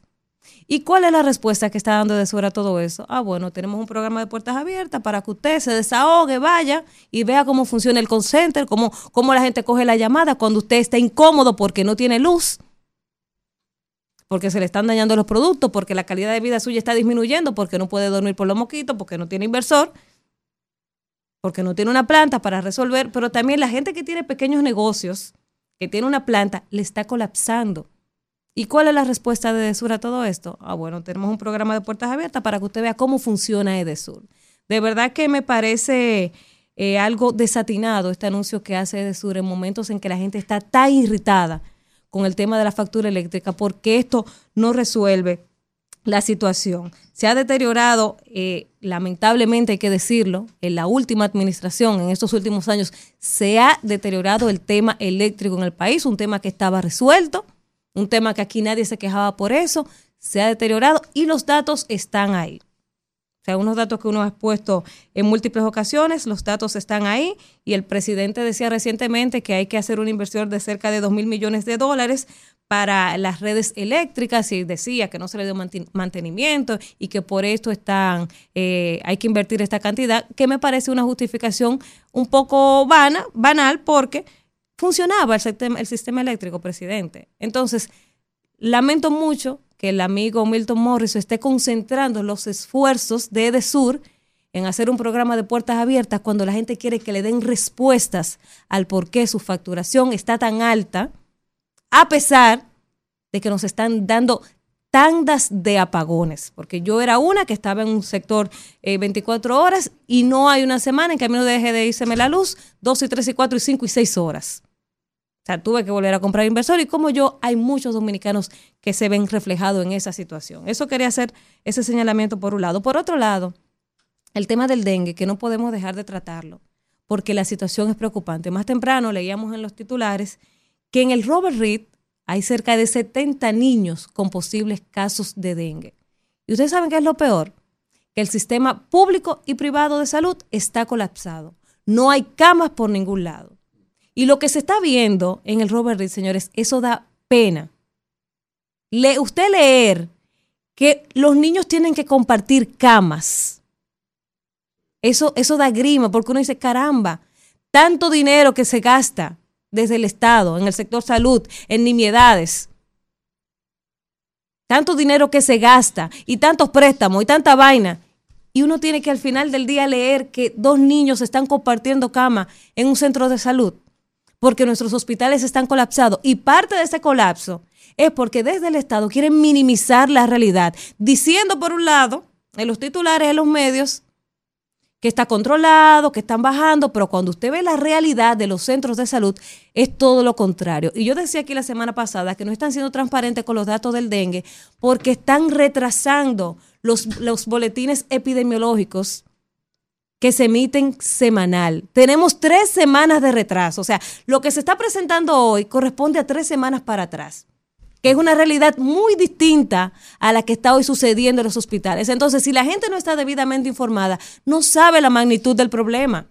Y yo siempre lo he dicho aquí, la crisis se gestiona con transparencia, porque te va a dar en la cara la realidad. Y eso está pasando con el dengue. La gente no está consciente del nivel de crisis que tenemos en el sector salud con el tema del dengue. ¿Por qué? Bueno, porque desde las autoridades lo están minimizando y están diciendo todo está controlado. Ah, pero vaya usted a, ver la realidad del centro de salud. Vaya a ver cómo están los niños hacinados compartiendo cama, cómo se están muriendo niños y queremos maquillarlo. Me decía un doctor que tienen que ir ya a la fecha cerca de 50 muertos por dengue. Pero cuando usted oye la versión de las autoridades, no llega ni a 10. Ah, pero es que estamos viendo los boletines de hace tres semanas atrás y la realidad es muy distinta. Cuando estaba en el pico, hace unos días atrás, vimos dos días de campaña de salud pública hablando del cloro un y que tapado. Ya eso, ya eso salió de los medios. Vaya a ver si usted escucha. Vaya a ver si usted escucha esa campaña preventiva. Y estaban hablando de una fumigación. Vaya a ver si se está hablando ya de eso, si se está fumigando. No se está haciendo nada porque somos reactivos. Y es lamentable porque al final nuestros niños son los más vulnerables y son los que están pagando esa ineficiencia en el sector salud.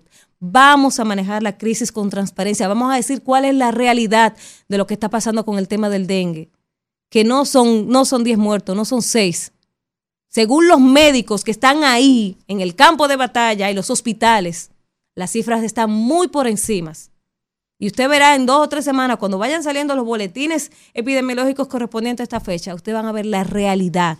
Si no la maquillan, porque esa es otra cosa que están haciendo hace, unos, hace, hace un tiempo importante en esta administración, que están maquillando las cifras de, los, de las muertes neonatales, de las muertes de, de, de las embarazadas, y ahora también están haciendo lo mismo con los casos de dengue. Isidro. Rumbo de la mañana. Siendo las 8 y 18 minutos de la mañana, vamos a continuar con los comentarios. Y es el momento del profesor Manuel Cruz. Señores, gracias a toda la gente, ¿verdad? Que día tras día, pues, nos brinda el privilegio de buscar nuestros comentarios. Miren, en el día de hoy quiero, ¿verdad? Hablar de una noticia que es bastante positiva para la República Dominicana y es nuestro triunfo, si se le puede llamar así, de haber conquistado por primera vez en la historia de este país una posición en el Consejo de Derechos Humanos de las Naciones Unidas que se oficializó en el día de ayer. Y digo triunfo porque esto nos va a permitir que políticamente y geopolíticamente hablando le podamos sacar provecho siempre y cuando podamos desarrollar una agenda estratégica en términos diplomáticos que sea asertiva y efectiva. Primer punto, para que la gente conozca, porque ya escuchaba a mucha gente hablando sobre este tema con un desconocimiento total. Primero, ¿qué cosa es el Consejo de Derechos Humanos? Aunque en la práctica es el órgano intergubernamental de las Naciones Unidas que versa sobre la promoción y protección de los derechos humanos a escala planetaria, hay que decir que en la práctica el alto comisionado de las Naciones Unidas para los Derechos Humanos se ha constituido en el órgano de mayor importancia, con más de 80 oficinas desplegadas en los cinco continentes. Pero el Consejo de Derechos Humanos, que está compuesto por 47 estados, es una institución de suma importancia para la diplomática, para la diplomacia, perdón, y para la geopolítica a nivel global, por lo que están significando en el siglo XXI el tema de los derechos humanos, y voy a explicarlo. Primero, decía que está compuesto por 47 estados que son elegidos ¿verdad? por la mayoría de, de los miembros de la Asamblea General con una característica, digamos, de cuotas regionales. Primero, 13 miembros para el continente africano, 13 miembros para el continente asiático, 8 miembros para América Latina y el Caribe, 7 miembros para Europa Occidental y otros grupos, ¿verdad? Canadá, etcétera. Y 6 miembros para Europa Oriental. Así es como está compuesto el Consejo de Derechos Humanos. En teoría, en teoría, el Consejo de Derechos Humanos debe ser ocupado por países que hayan presentado mejorías en el cumplimiento de los compromisos de respeto a los derechos humanos. Eso es en teoría. Sin embargo, en la práctica, la diplomacia y la geopolítica es la que impera para eso. Por eso digo un éxito de la República Dominicana, porque si llegamos a esa posición, eso significa que en términos pragmáticos desarrollamos una agenda diplomática de eh, escarceo bilateral para que eso pudiera ser real. ¿Por qué? Le voy a explicar, miren qué simple. En el informe del año pasado de los países que encabezan las violaciones de derechos humanos conforme a lo que establece este organismo de las Naciones Unidas, precisamente países como China, Rusia, Ucrania, Irán, Cuba, ¿verdad?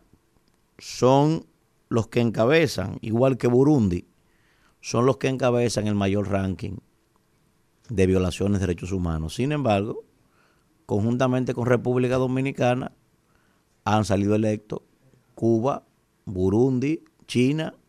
Entonces, es evidente, y otros países más que también tienen problemas de eso, es evidente entonces que la métrica que determina la inclusión de estos países allí no tiene nada que ver fundamentalmente con eso, aunque eso es lo que diga la norma. Entonces, ¿en qué beneficia esto a República Dominicana? Primer punto, esto va a obligar a la República Dominicana a tomar aún más, eh, a fortalecer sus medidas para darle cumplimiento a los acuerdos, a los tratados y a las obligaciones que tenemos para la promoción y protección de los derechos humanos en el país. ¿Por qué? Eso es el primer punto. Y segundo, y segundo punto, también nos va a permitir a nosotros estar en el seno de la discusión donde se desarrollan lo que es lo más importante de este organismo, el EPU. El EPU que es bastante desconocido, pero cuando decimos el EPU estamos hablando de los exámenes periódicos universales, que es, son exámenes que se le hacen a los países cada cinco años, regularmente en la práctica se evalúan a 42 estados cada año y es allí donde se hace, donde se emite un informe sobre la situación de los derechos humanos de esos estados en específico. Esto se trabaja, ¿verdad? A través de una troika, que es un,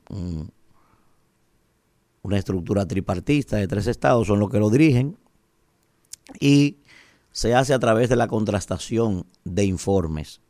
Primero, se recoge el informe que presenta el Estado sobre los compromisos que ha desarrollado y las políticas que ha desarrollado para el respeto a los derechos humanos. Se recoge el informe que emite las propias Naciones Unidas y sus organismos y agencias internacionales y entonces se recoge también el informe de observadores o instituciones eh, interesadas en el tema, como, como son las ONG, como son instituciones internas, etcétera. En una contrastación de esos tres informes, entonces se emite este examen que se hace a nivel global. Entonces, en ese examen, a pesar de que sus características están muy definidas de cómo debe ser. En la práctica allí lo que se da es un juego geopolítico. Por eso la importancia de esto, porque inclusive hay países que en sus observaciones le hacen observaciones a modo de recomendaciones positivas a otros países para que claramente en esa retórica quede por entendido que ese es un país aliado de ese otro. Ustedes, por ejemplo, buscan todas las observaciones que se le ha hecho a China, que ya ha sido varias veces miembro de este consejo, y ustedes van a ver que muchos países, por ejemplo, cuando se van a referir a la situación del Tíbet, por ejemplo, lo hacen edulcorándola o lo hacen con una eh, elegancia diplomática que deja claramente en evidencia que no quieren enfrentar a China. Pero además, pero además, no es lo mismo, señores, para ningún Estado estar a merced de que otros emitan un informe en su contra cuando él no está allí sentado en la discusión del escenario. Por eso, como tenemos una problemática eh, indisoluble con nuestros vecinos, es un éxito de la República Dominicana haber llegado allí y estar sentado ahora en la mesa de discusiones en Ginebra. Porque ahí vamos a tener la oportunidad nosotros mismos de poder enfrentar esos informes que llegan allí o esas evaluaciones sobre la política vernácula nuestra en torno a la protección de los derechos humanos, ahí mismo sentado en la mesa de discusión. Por eso repito, me parece un logro de la política exterior dominicana. Se evidencia que se hizo un trabajo de lobismo profundo para que República Dominicana consiguiera esa posición. Y ahora lo que hay es que enfocarnos en que no nos vaya a pasar lo mismo que nos pasó cuando ocupamos una posición en el Consejo de Seguridad de las Naciones Unidas, inclusive tuvimos la oportunidad en dos ocasiones de presidir el Consejo de Seguridad. Yo pienso que la política que desarrolló República Dominicana en el organismo más poderoso del planeta me parece que dejó mucho que desear, porque nuestra agenda, nuestra agenda prioritaria en materia de política exterior, después de nuestras exportaciones, sin duda alguna, que nuestra problemática es el tema dominico haitiano. Y allí se llevó hasta una agenda de cambio climático que no tiene nada fundamentalmente, en principio, que ver con los problemas prioritarios nuestros. Así que yo espero que podamos ser asertivos y efectivos en esta oportunidad, que vamos a estar ahí por tres años, aunque en la práctica eh, un tercio de esta matrícula se renova anualmente, pero hay que decirlo, eso es un éxito para la política exterior dominicana y de ahora en adelante vamos a aprovechar estratégicamente esta oportunidad. Adelante, Isidro. Entiendo. Regresamos en Mira. este rumbo de la mañana cuando son las 8 y 30 minutos. Hoy tenemos, ¿verdad? Estamos esperando que llegue Doña Delia. Doña Delia, eh, La ex. sí, la precandidata, Precandidata. del. PRM que participó en la convención, que yo quería, ¿verdad? Conversar Sí. con Doña Delia Josefina Ortiz para conocer un poco de Doña Delia. Para y- trabajar en su candidatura de cara al 28. Exacto. A ver si, si sacó 13 mil votos.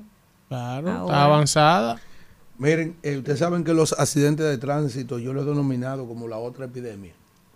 Así es. Ya hoy tempranito, en el kilómetro 67 de la autopista Duarte, en el tramo de Piedra Blanca, en sentido Santo Domingo Cibao, ya hubo un terrible accidente entre unas patadas. La principal causa de muerte de, de nuestro país. Todos los días. Los accidentes Sí, de sí, tránsito. Todos los días, lamentablemente, hay unas páginas muy famosas que se alimentan de todo eso y eso es terrible. Es decir, Pero- la pero yo- cantidad de accidentes de tránsito ¿Cuántas a veces, diario. ¿Cuántas veces nosotros hemos hablado aquí, Sí, aquí, aquí? sí. que- que- En porque, muchas- por en ejemplo, por ejemplo, Punta por Cana, un Hemos corredor leído de la muerte. cifras, hemos dado las Oye, encuestas, los pero yo digo- Punta Cana, un corredor de la En el muerte, caso Punta de los motoconchistas, señor, eso es alarmante. No, y es terrible. Pero el costo que tiene para el sistema de salud, las vidas que se No. pierden, la gente Sí. que se mutila. Entonces, yo no entiendo por qué, porque está bien, es un tema complejo, de educación, de cosas, un asunto macro. Pero hay cosas pequeñas que pueden hacerse que yo sé que cambiarían diametralmente los resultados que Elvin, estamos por teniendo. eso hemos hablado, Víctor y yo sobre todo, que esa modificación al currículo escolar debió debatirse, porque ahí hay temas, por ejemplo, como el respeto a la igualdad entre hombres y mujeres para Correcto. disminuir los feminicidios, construir una generación así que respete al tránsito, que, Nosotros que tenga los instrumentos Kimberly. mentales para resolver un problema sin usar la violencia. Todos nosotros dimos en la escuela moral y cívica. Ya eso no Y se si- da, eso no está en el currículo, civismo- moral y cívica. El civismo está No está. Y del hay hogar que y de la decirlo, escuela. aunque haya gente que le moleste. Sí. Roberto Fulcar, en A su programa, tenía un asunto que se llama Cátedra Ciudadana. Así es. que era para enseñar a los niños a cuidar a los animales. Yo aplaudí el eso. tema de Medio todo, ambiente, todo el medio falta. ambiente. El civismo, los valores que hay patrios. que enseñarle qué son los ríos, Y, Roberto la Fulcar tenía esas cátedras implementadas en el currículum del, del MINER. Y cuando llegó el señor Miyagi, ahí se sentó un viceministro. Y ustedes se acuerdan que le Correcto, preguntamos correcto. aquí Eso si estaba iban a todo. continuar el tema de las cátedras ciudadanas. ¿Y qué nos dijo él ahí? No, que eso Profesor, oiga, a los muchachos Que hay que, él no- que hay que educarlos. continuar muchachos eso, porque eso no era importante. que- Enseñarle el hábito de lectura, Sí. a cuidar la planta Y mira, física, y mira, la, escuela la destruyen. Hoy vemos cómo no. eso es por la no hay quien vaya. un- yo nunca fui a un baño público de, un, de una escuela pública. Yo siempre tuve que coger una mata. Hoy tenemos problemas de, lectura comprensiva. La gente sí, no, no entiende. La gente, el- el- los niños te leen un texto y no comprenden. Le- pero es que La lectura eso- comprensiva. Por eso Suecia No volvió comprenden. a los libros físicos. Porque ¿Eh? ¿Qué es lo que? la, volvió Suecia a los libros físicos. Claro. Porque en las pruebas que ellos Hay una tienen. interacción cognitiva. Claro, Claro. entre el la libro, lectura, manoseándolo. No, no, entre la lectura y sobre todo, yo hablé, yo hice un comentario, le dediqué un comentario a eso, Sí. la distracción que representa la educación digital. Cuando los niños ingresaban, aparte del tema de lo tridimensional, y, y, verdad, ellos se concentraban más en los juegos, en esto. Había mucha dispersión. En la educación digital hay mucha dispersión. en el- Además de otros aspectos físicos tridimensionales que tocar un libro, el efecto que eso tiene. visual con el cerebro. Exactamente. Y tocarlo tridimensional no es lo mismo. Mira, a propósito- Entonces, nosotros aquí no estamos copiando de todos esos países.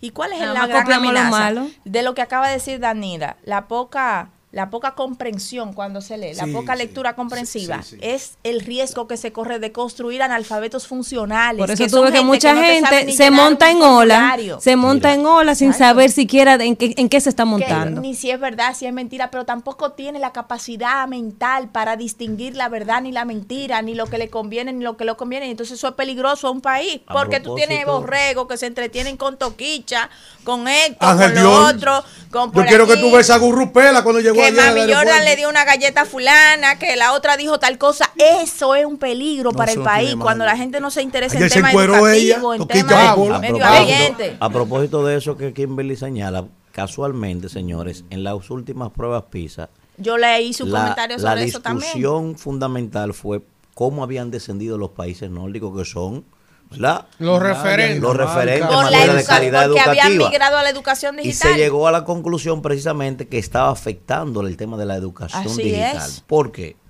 Porque, por ejemplo, cuando tú lees un libro, mínimamente, aunque lo haya escrito un loco, ese libro pasó por un rigor de investigación. Sí. Ahora, en la internet tú encuentras No hay de, todo. filtro. De todo. O sea, ahí no hay filtro. Yo le he dicho a la gente, el internet se alimenta de todo lo que otro sube. Si tú subes un disparate, eso va para la internet. Entonces, eso estaba, y además tú sabes perfectamente que hay páginas en toda parte del mundo que se han hecho tan famosas que han limitado la búsqueda del conocimiento. Sí. Por ejemplo, Wikipedia, eso que- lo cambia todo aquí- el mundo. aquí en este país- La más famosa es el Rincón del no, Vago. no. Aquí, ¿cómo se llama? Yo lo he el dicho. Rincón del Vago, coño. Yo lo he dicho. Yo lo, yo lo bauticé aquí. Hay un grupo de intelectuales de Wikipedia en este país. Sí, sí, sí. O sea, eso abunda en el mundo entero. Manuel. Entonces, eso evidentemente que alguien- ahora cuando tú vas a una tesis, cuando tú vas a una monografía, cuando tú vas a un libro, cuando tú vas a, a una revista indexada, eso no es lo mismo. ¿Tú entiendes? Entonces, por esa razón, yo soy partidario de que se utilicen los libros físicos o en su defecto que la intervención en, la- en el plano digital solamente sea en espacios exclusivos. Tú entras, por ejemplo, Manuel. a la biblioteca del Congreso de Estados Unidos. Es una locura, mi hermano, lo que tú encuentras ahí. Sí. No, pero es la biblioteca ¿Eh? más grande del mundo. Ahí hay de todo. O sea, del tenemos, mundo. Hay de tenemos, todo, ¿eh? tenemos que avanzar porque ya tenemos nuestra invitada por aquí, doña Delia Josefina Ortiz, fue precandidata presidencial del PRM. Así es, el debut del año. Eh, y vamos, la, la- la novata del año, si No, se de pudiera decir de alguna Debió manera. venir Un Ya, novato- antes de la un constitución. alguna novato manera, no llega a esa importa, categoría No importa, pero, de precandidato. pero solo para cerrar ese tema educativo, hay cosas que uno no comprende. Por ejemplo, si el Loyola tuvo años de prestigio funcionando el modelo Loyola, Pero el Instituto Politécnico el, de San el Cristóbal. Instituto Politécnico Técnico de San. Cristóbal. y lo tiene, lo tiene. Y lo tiene. Y es un modelo que ha demostrado a través de décadas que funciona, que es efectivo. Si vemos los resultados, por ejemplo, del Infotep, Sí. ¿por qué a nuestros gobiernos le ha costado tanto entender que los liceos hay que volverlos politécnicos? ¿Por qué? O sea. No, ¿Por qué no nos hemos movido Profesor, hacia ahí? Profesor, déjeme interrumpirlo. Porque Profesor, es, una tendencia del saber Víctor. supletoria, no medular, lo que no se ha hecho nunca, Profesor. pero es alinear Profesor. el currículo a, ni- a, los indi- a las dinámicas que inciden en la aportación del Producto ¿Usted Interno. quiere saber si esto es una trampa? ¿Usted quiere saber si esto es una No trampa? No, no, Discúlpame. déjame decirte ahí mismo, Sí, Alfredo, espérate.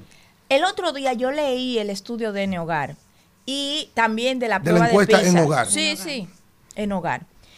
Y de la prueba de PISA. Y había una correlación directa entre las provincias del país más pobre y la calificación que habían sacado sus estudiantes en el la Seibo, prueba de. PISA. Eso es increíble y también del manejo de inglés. ¿Por qué? Porque la mayoría de la literatura científica y Está de interés están en inglés. Y, tienes- y la lógica, el pensamiento lógico se desarrolla con el estudio de esas materias lógicas. Mira, Víctor, para, darle paso a Elvin, Elvin, mira, ustedes quieren saber si este país es una trampa. Yo salí de aquí frustrado con la entrevista de Rafael Santos, el del Infotec. Sí. Brillante. Porque Brillante. una Rafael autoridad, Santos, una autoridad. yo me crié. Rafael, una autoridad. Viendo a Rafael Santos en las luchas de la ADP. Sí, sí. A Rafael Santos Badía, oye bien. Y esa persona ha venido quemando etapas dentro de la clase eh, profesional de la educación. Sí.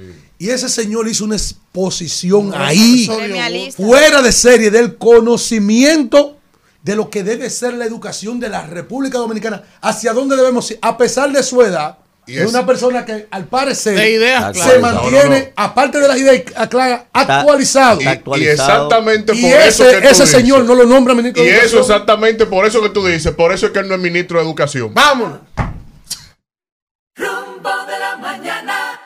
Bueno, regresamos en este rumbo de la mañana cuando son las 8 y 42 minutos y recibimos, como les habíamos anunciado más temprano, a doña Delia Josefina Ortiz. Vamos a recibirla como recibimos. Un aplauso. Doña Delia Josefina Ortiz, que fue pasada La candidata. Yo creo que ella fue la gran ganadora del pasado La proceso. del revelación de las primarias Sí. del PRM a nivel presidencial. Buenos días, doña Delia. Buenos días, muchísimas gracias. Eh, sí, ustedes me acaban de decir que si vengo a este prestigioso programa, saco el doble. El del doble triple. de doble. votos. muchísimas gracias a todos ustedes, a Kimberly, a Elvin Castillo, a Víctor Villanueva, Diana Caminero. Danira. Danira. Danira. Danira, ah, ok. Mamá y Alfredo de la. Cruz. Tú sabes que Ese normalmente uno dice los nombres que uno se le parecen. Eh, uno no lee la doble N, Ajá. todo eso. Eso pasa. Eh, doña Delia, vamos a iniciar esta conversación primero, eh, conociendo un poco de Delia Ortiz, su origen, su carrera en política, de cuándo data, qué ha hecho profesionalmente, para quienes no le conocen, ¿verdad? Porque hay mucha gente que ha comenzado a conocer de Delia Ortiz a partir del proceso. Como la doña. Ah, sí, la señora. Eh, bueno, uno tiene de todo un poco, como decía Mundito Espinal. Eh, en política, vamos a comenzar por ahí, que es la parte que nos atañe. Yo he dicho que si el tablero de la política fuera un tablero de ajedrez, yo fuera un peón, porque siempre hemos estado en puestos pequeños, pero al frente, y dando un paso hacia adelante.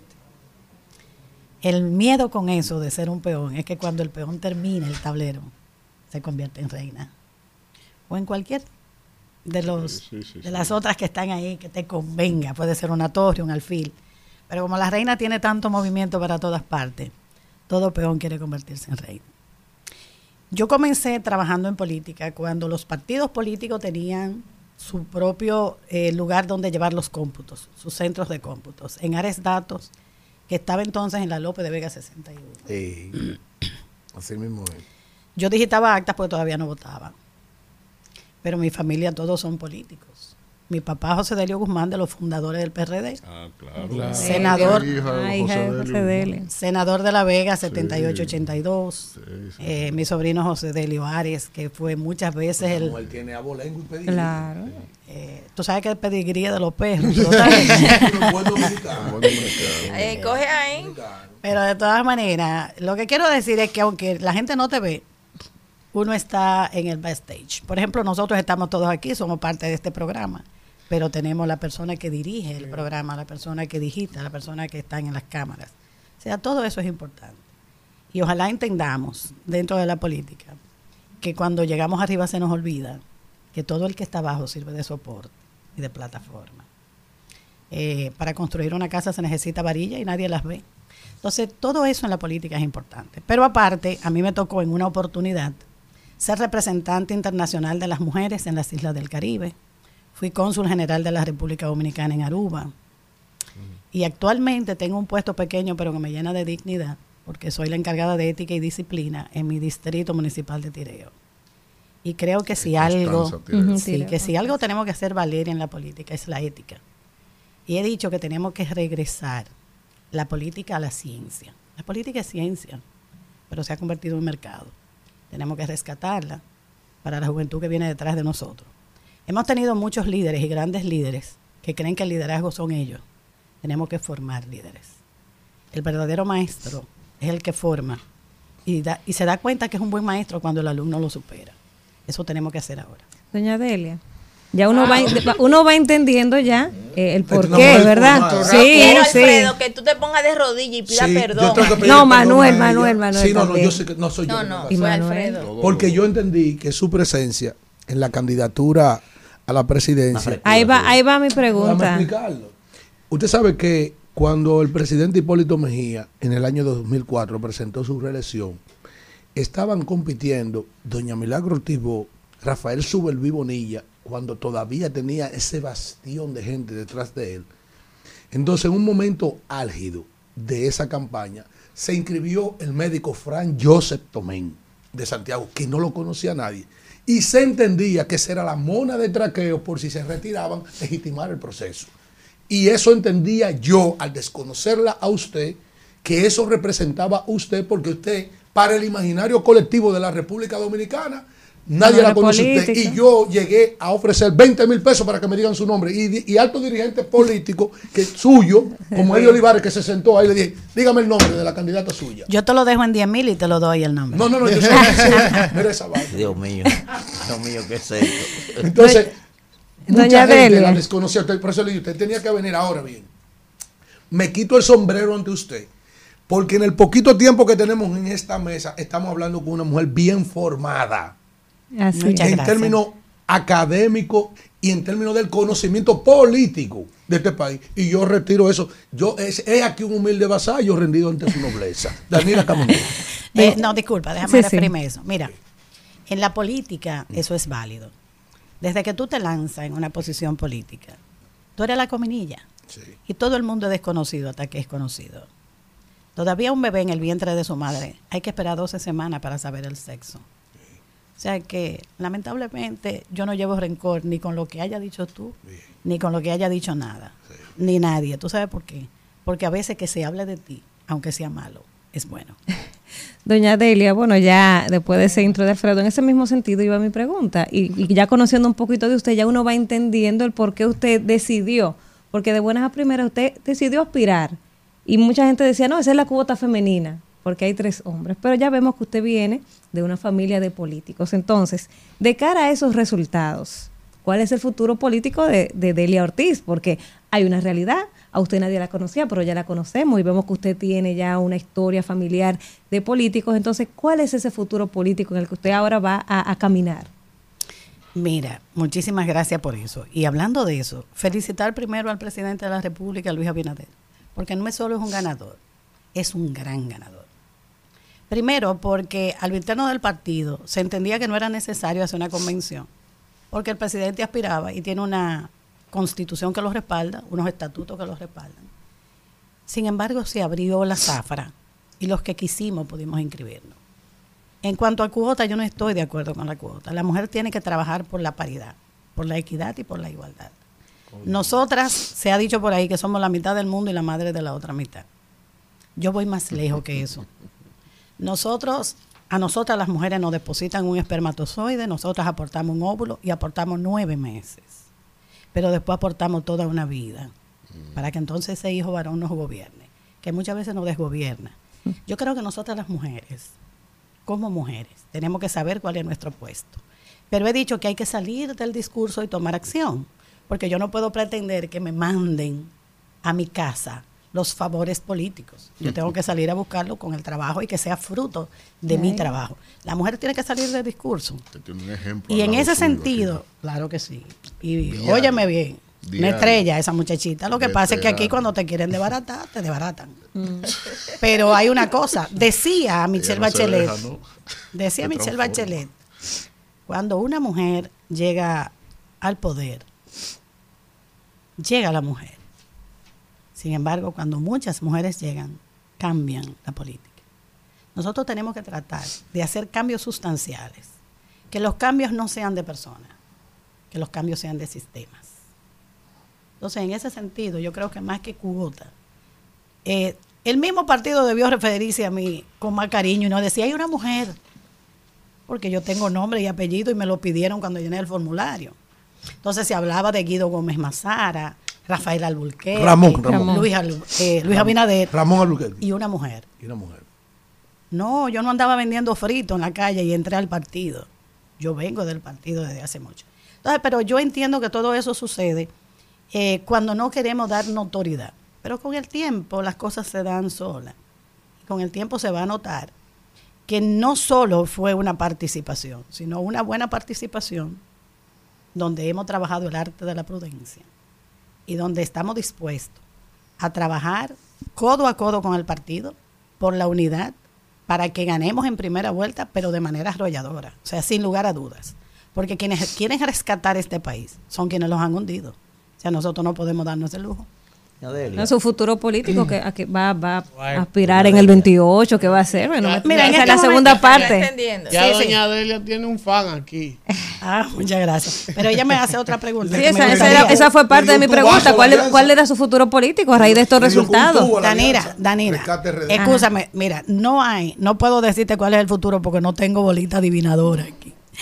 Su Aunque tengo una copa de agua, pero oye, una cosa, yo creo que primero lo primero. En este momento tenemos que unirnos al proyecto del presidente Luis Abinader. Dependiendo de cómo se desarrollen las cosas, vamos con un paso a la vez. Te sigo diciendo que yo soy un peón en el tablero del ajedrez político. Y si se da la oportunidad y si estamos vivos y si tenemos energía y en el 28 hay que aspirar, aspiramos. Yo quiero que muchas mujeres se motiven. Ahora mismo en, en México, que es el país de los meros machos, hay dos mujeres punteras donde cualquiera de ellas va a gobernar los meros machos de México. Eso nos tiene que motivar a nosotras muchísimo. Doña Delia. Dígame, Cruz. Doña Delia, yo he estado observándola. Primero agradecerle, ¿verdad?, que usted esté aquí con nosotros. Es un privilegio. Usted ha visto cómo yo le he estado observando. Yo soy bastante perpicaz. Sí, me- tú estás como en una esquinita. A mí me gusta ahí. fijarme en los detalles. El método de los Usted llegó como Jesucristo aquí. Primero, primero nos dio con la de mito a nosotros, porque llegó hablando con la I. Usted recuerda, ¿verdad? Llegó Oye, hablando que- con la I, que yo soy una mujer de campo, que yo no he escuchado una sola I en la intervención de ella ahora.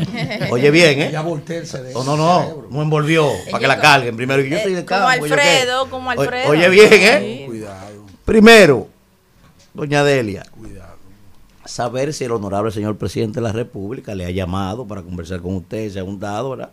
Sobre, para hablar de su, su excelente participación en el proceso. Eso primero. Segundo elemento, doña Delia, saber qué fue lo que usted hizo. 40 días, dijo usted que estuvo en el proceso. 40 días, ¿Cuál fue su 40 estrategia? Yo que trabajo consultoría política, digo, ¿de dónde fue que esta mujer sacó todos estos votos? ¿Verdad? Que no la conocía nadie, es lo primero. Y tercero, doña Delia, yo estoy calladito aquí observándola. Usted llegó como Jesucristo a esta cabina. Como ladrón en la noche. Como, no, no, hablando en parábola. Yo lo escuché. Porque a veces el peón del ajedrez se convierte en reina y entonces la Es reina. metafórico. ¿A quién usted le está mandando ese mensaje, doña Delia? De que usted, de que usted se convirtió No en un problema. no sea Eh, enchichador. no, yo no, fue doña Delia hablando en parábola. Yo ya- estoy aquí ya- escuchando. Aquí está Jason García. yo estoy aquí escuchando la parábola. Va a salir diputado, eh, el esposo. de Kimberly. Mi señor diciendo, esposo, doña un Delia, serio. diciéndole a la joven Kimberly, vamos a asumir ese proyecto de doña Delia. Doña Delia. Visionario, Pero, mi amor, pero ¿A la encuesta no le- la han publicado todavía. ¿A ya quién tú fue que usted le describió conspirando. esa parábola, doña Delia? De esa, del ajedrez, que mira, que la reina, que el peón, El peón. que, que el No alfil. Espérese, yo quiero saber eso, espérese. A mí me encanta. Mira, eres, eres, de verdad, sí, eres muy observador. Debería estudiar psicología. Yo soy psicóloga Dios clínica. mío, qué barbaridad. Y uno aprende mucho del lenguaje corporal, que se llama kinestesia. Mira, real y efectivamente, eh, lo que nosotros pretendemos es primero que la mujer se valore, pero queremos que nosotras mismas nos valoremos. Saliendo del discurso, tomando acción. A nosotros nos cuesta mucho hacer política, porque la- los horarios en que se hacen reuniones políticas, que son a las 7 de la noche y más tarde, la que tiene un niño adolescente está revisando tareas, la que El tiene un niño más pequeño, los roles del cuidado. entonces los roles del cuidado. ¿Qué pasa con eso? Que también cuando se llega al poder se piensa que la mujer nada más puede cuidar niños y puede cuidar ancianos. Y nosotros podemos manejar un país, porque decía eh, Margaret Thatcher que la mujer que puede manejar una casa maneja un país. ¿Tú has visto que una casa es un pequeño país? Tú tienes una despensa en la cocina. La dama de hierro. Tú- la dama de hierro. Tú tienes que manejar la economía, tú tienes que manejar La los hijos, tienes que manejar el no marido, tienes que manejar la diplomacia. Señores, la guerra de las Malvinas, que la ganó Margaret Thatcher. Ese- yo, Entonces, yo me deleito con el- eso. eh, aquí. esa película la reina maravillosa. Isabel y Margaret Thatcher sentada tomando una taza de Delia, té. ¿usted sabe lo que están, usted sabe lo que están escribiendo allá. en el chat de YouTube? ¿Qué están dice? escribiendo? Que se cuide Wellington Arnaud, David Collado. Que para el 28 La con doña, doña, Delia. la doña La doña 2028. rumbo al Lo palacio. bueno- ya lo bueno- tenemos, lo- lo ya bueno- tenemos. Lo bueno que La ustedes no han doña rumbo al palacio. Lo bueno, bueno que ustedes han candidatura. observado que doña Delia me está dando un jugo de tamarindo para no responderme la pregunta. Hace rato que me está Margaret Bueno, Thatcher y no me quiere responder yo observándola. Yo estoy esperando la parábola. Y ella va a enfrentar a Luis en el 28. Mira, Pero oye, ¿a dónde se ¿Eh? fue? Claro, las en el Malvinas. 28. Yo para Gran Bretaña van a Es responder. que Luis sale ahora, él se va a presentar en el Doña 28. Delia, ¿a quién le mandó ese mensajito de? mira, el- lo de los 40 días tiene lógica y tiene y tiene una parte religiosa. Ay. Los 40 días de Jesús Mo- y la cuaresma. ok. Y los 40 días que pasan las mujeres cuando dan a luz No. en su casa en reposo. Y- y Moisés- el, 40, el 40 es un número interesante. Moisés ¿Tú sabes duró que a mí me 40 tocó el días. Escúchame. A mí me tocó el 4 en la boleta. Si tú lo volteas, da Delia, 40. Sí. Si tú lo volteas, da 40. A mí me gusta mucho trabajar el tema de los números. No porque me gusten los números, porque soy un poquito débil en el área de las matemáticas. Pero los números tienen, dicen muchas cosas. Por ejemplo, mira, el 4 te dice a ti que es el único número, es el resultado del único número que sumado y multiplicado da lo mismo. 2 por 2, 4, 2 más 2, 4. Y data muchacho. Bueno, depende. Qué barbaridad. Depende, son dos. Es la verdad. Entonces, eh, no me saque para ese Siga, doña, no se deje distraer No se, no de- se deje. No la desenfoque. tú sabes, después No, sale el algo presidente, peor. doña Delia, si la, si la ha contactado, si se ha comunicado con llamó. usted. Mira, esta noche nosotros hicimos un video con el, el equipo, un video manual, con un teléfono. Lo subimos a las redes, porque nosotros dijimos vallas contra redes. Entonces hemos sido coherentes con todo lo que hemos trabajado a nivel político. Y nos apersonamos a- al partido. Ya el presidente se había ido, nos recibió Carolina muy amablemente, gracias a Carolina Mejía. Llamó al presidente por teléfono y por la vía telefónica conversamos con el presidente y quedaron de agendar Caballero. una, una reunión. Nosotros no tenemos prisa porque, como te dije, en el juego de ajedrez es un paso a la vez. Qué barbaridad, Dios mío. Doña Delia, en el chat de YouTube, el chat de YouTube, usted sabe que la están viendo en dentro y fuera En del el país, mundo el entero, entero, porque es que este programa Aquí, mundo entero. Doña Delia, aquí es. nos acaba de escribir nuestro amigo Sixto Bay de Nueva York, que nos está viendo. Me pide que le haga una pregunta. Entonces tenemos que complacer. Claro que sí. Que si usted tiene una hija, para él tener una suegra presidente. Que vaya tireo allá. Que vaya con Tanza allá. ¿Quiere, quiere asegurar a la familia? Pero Eh, mire, déjeme reiterarle mi agradecimiento en su presencia aquí. Yo quiero preguntarle a doña Delia, que he visto que es una mujer muy ducha, si pu- se pudiera decir con conocimiento y don de la palabra, que cuál sería la opinión suya eh, sobre el manejo de la crisis entre República Dominicana y Haití. Y si eventualmente usted hubiese tenido la oportunidad de que en este momento usted fuera la presidenta de la República, ¿cuál sería el tratamiento que usted le hubiese, le hubiese dado a este difícil momento que vive la República Dominicana? Yo se lo digo porque los políticos dominicanos, no es diciéndoselo a usted, han ido de la mano mucho de la teoría, pero se queman en la práctica. y momentos como estos es donde se pone a prueba el talento de quienes dirigen a las grandes mayorías. Dele ahí. No se preocupe que aquí no hay miedo. Una mujer de guerra, ¿eh? Mire, déjeme de decirle algo. Vamos. Yo entiendo que el tema haitiano, el presidente de la República lo ha manejado perfectamente bien. Vamos a hacer algunas consideraciones. Lo primero es que nuestra constitución, en sus primeros artículos, habla de la soberanía nacional. Y la soberanía nacional y las relaciones internacionales, por constitución, están a cargo del presidente de la República, quien a su vez se hace representar por un ministro, pero hacerse representar no significa que delega funciones. La guerra comienza cuando termina el diálogo. Mientras hay diálogo, no hay guerra. El tema haitiano no es un tema nuevo, es una pelota caliente que está explotando ahora. Y nos está explotando a nosotros porque parece que el PRM heredó al PRD a que todas las vainas malas llegan cuando Es- estamos nosotros. Óyeme bien, en el año 2020, cuando tomamos posesión del gobierno, un gobierno sin cuarto, pues se lo habían robado todo. Una pandemia que es una, un problema de salud mundial. Posteriormente la guerra de Ucrania. Después viene para el colmo de males una, una tormentica, que gracias a Dios no pasó a mucho. Y viene el tema haitiano, no solo con el tema migratorio, que yo he dicho que hay que hacer un plan migratorio. Porque como la ley no se respeta, necesitamos hacer un plan que se respete y que tenga consecuencias. Pero más lejos que eso, tenemos el tema del canal del río de Jabón. Yo de Josefina Ortiz no le diera importancia a ese canalito, por dos razones. Con el calentamiento global los ríos van a desaparecer y todo lo que tienen mi edad, que se bañaron en ríos que no podían cruzarlo porque el agua lo llevaba, saben que ahora son pocitos que se cruzan a pie. Eso te da un mensaje de lo que es el calentamiento global. Lo que sí yo hubiera hecho diferente es pedirle a esa comunidad internacional que quiere naringonearnos y no nos dejamos.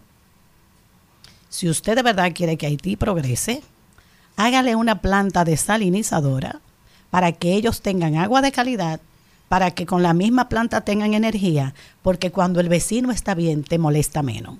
Yo quiero que Haití esté bien. Y yo quiero que humanamente los haitianos estén bien. Porque si ellos están bien, no nos vienen a fuñir a nosotros. La gente roba por hambre. La gente rompe vitrina por hambre. Y yo no quiero que Haití tenga hambre. No sé si te respondo. Y cruza fronteras por hambre también. Claro, la, la migración. Eh, doña Delia, yo quiero preguntarle. La verdad es que yo estoy muy agradecida y muy contenta y orgullosa de que una mujer como usted haya estado en esa Ya la boleta. están proponiendo de vice. ¿Eh? Y bien formada. Eh, bien muy, formada. for- muy bien formada, como que- con la como que cabeza tiene-. Como que tiene más Es un respiro. Sí, más manejo Es un que la respiro otra. No, no, ante lo que uno política ve Y, hay- fina. y hay vice. todos los días en esta sociedad digital. Qué bueno que es así. La felicito por esa decisión que tomó de Gracias, participar en este proceso. Engalardonó esa, esa boleta, no solamente por su belleza y, y Ay, su gracias. femenidad, sino también ahora lo hace con su mente, con sus palabras, con, con lo lúcida que está sobre los problemas nacionales y sobre, eh, se ve que le ha pensado para poder responder a estas preguntas que le han hecho estos caballeros y estos kamikazes aquí. Y usted ha venido ¿Por qué con todos, hizo unos kamikazes. Usted lo ve así, ese de los ojitos verdes, pero ese no es fácil. No, no. Yo quiero preguntarle, doña Delia, eh, ¿qué la motivó? O sea, que, ¿en qué momento usted se reunió con su equipo, con su familia y dijo, yo voy a participar en este proceso electoral? Quiero que nos Y, cuente. y poner ese millón de pesos ahí. Sí, no, no, que y, no es y la fácil. familia, ¿sabe qué dijo la familia? La mismo? familia. Su esposo, y Cuando usted le dijo eso, también que, eh, cuáles dirigentes del partido que usted pueda mencionar le acompañaron en la campaña, cómo fue eso, cuáles fueron los obstáculos que usted encontró, si, si se le hizo difícil recorrer el país. Comparte esa experiencia con todas las mujeres que hacemos política y que aspiramos en algún momento a estar en una boleta también presidencial, aunque sea como candidata. Sí. Mira, Kimberly, muchísimo piropo de parte tuya, porque hasta decirme bonita, una mujer tan linda. Pero yo no nací así, viejita y gorda, yo era más buena moza antes. Pero Una crema.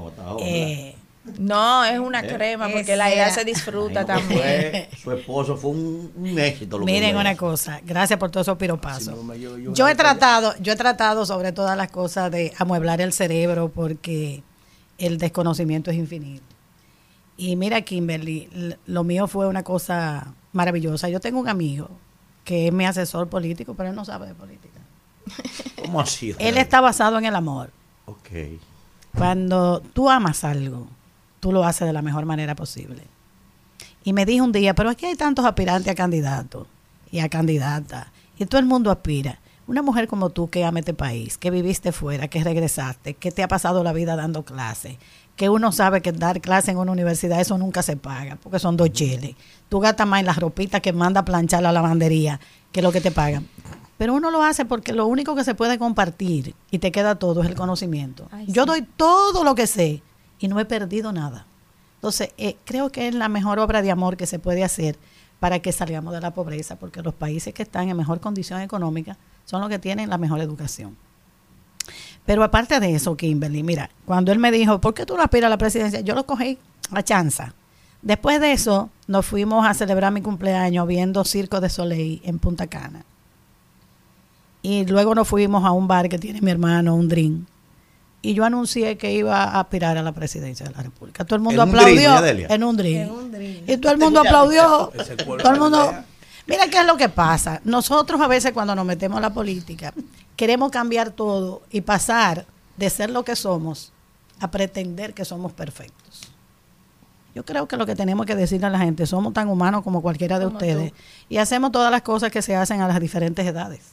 En la época de bailar, bailamos. Yo bailaba mucho en Omni, del Hotel Sheraton. Y la O discoteca sea que Omni del Sheraton. Era la discoteca Omni, era Los la que de estaba. la alegría. Sí, los lunes. Entonces, óyeme, eh, se bailó mucho en Yesé. Hubo una época para todo. Y creo que es lo que tenemos que hacer, porque después que tú quemas esas etapas, ya tú estás listo para pasar a otra.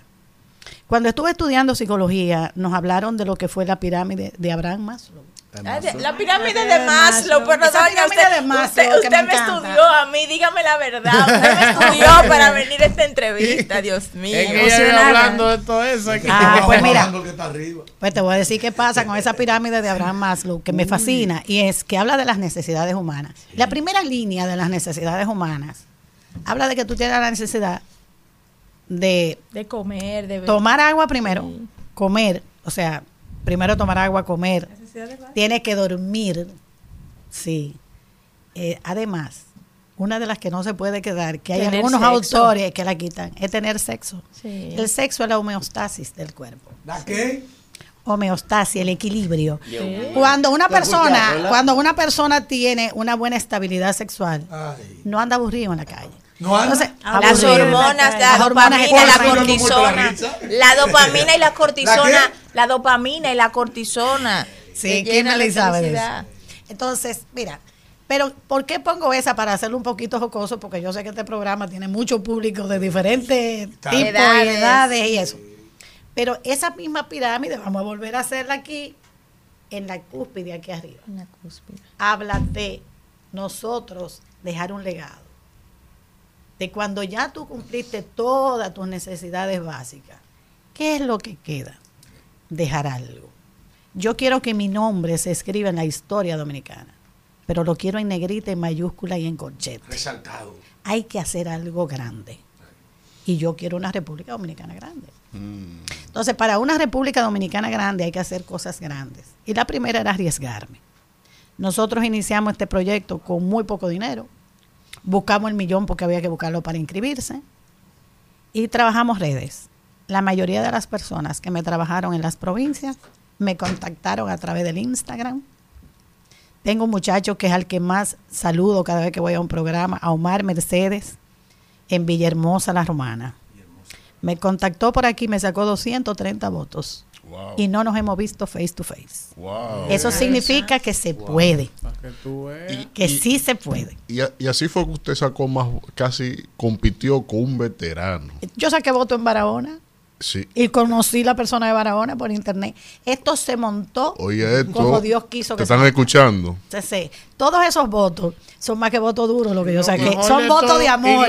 Y, esos votos de amor Sí, están a la orden del presidente sí. Luis Abinader. ¿Y tú sabes lo que más me gusta No, de usted me eso? dice que el ella Pedro acaba de que le hacer. trabajó para que ¿Sabes lo lo que más me orden gusta mía de eso? Que ella también. acaba de hacer. personas en Pedro Blanc. Que ella es Y en sincera. Boca Chica. No, no, Ella pero no está diciendo claro. cómo No lo está hizo. claro. Si es un otro tipo político, viene y dice, no, lo que pasa es que nosotros No. montamos una logística Pero- nacional, estructura una nacional. estructura. No, ella está diciendo como Pero es un ejemplo pero ya yo la tengo, mi para estructura. muchos que aspiran, Ahora. tienen ya la, la tengo duda. porque todo eso que me apoyaron, y escúchame, todo Sí. eso que me apoyaron no puedo darle para atrás. No, no, no, usted la representa. Son mis dirigentes. Así es, usted Así los es. representa a ellos. Pero de todas maneras, ahora son los dirigentes del presidente Luis Abinader, porque nosotros vamos en esta campaña. Lo que logramos los 40 días y lo que nos falta por lograr, hace de mucho y día duro. Eh, lo que creen que uniéndose nos van a torcer el brazo. Hmm. Que se olviden que aquí está mamá de Delia, presidente. Ay, ay, ay, ay, ay,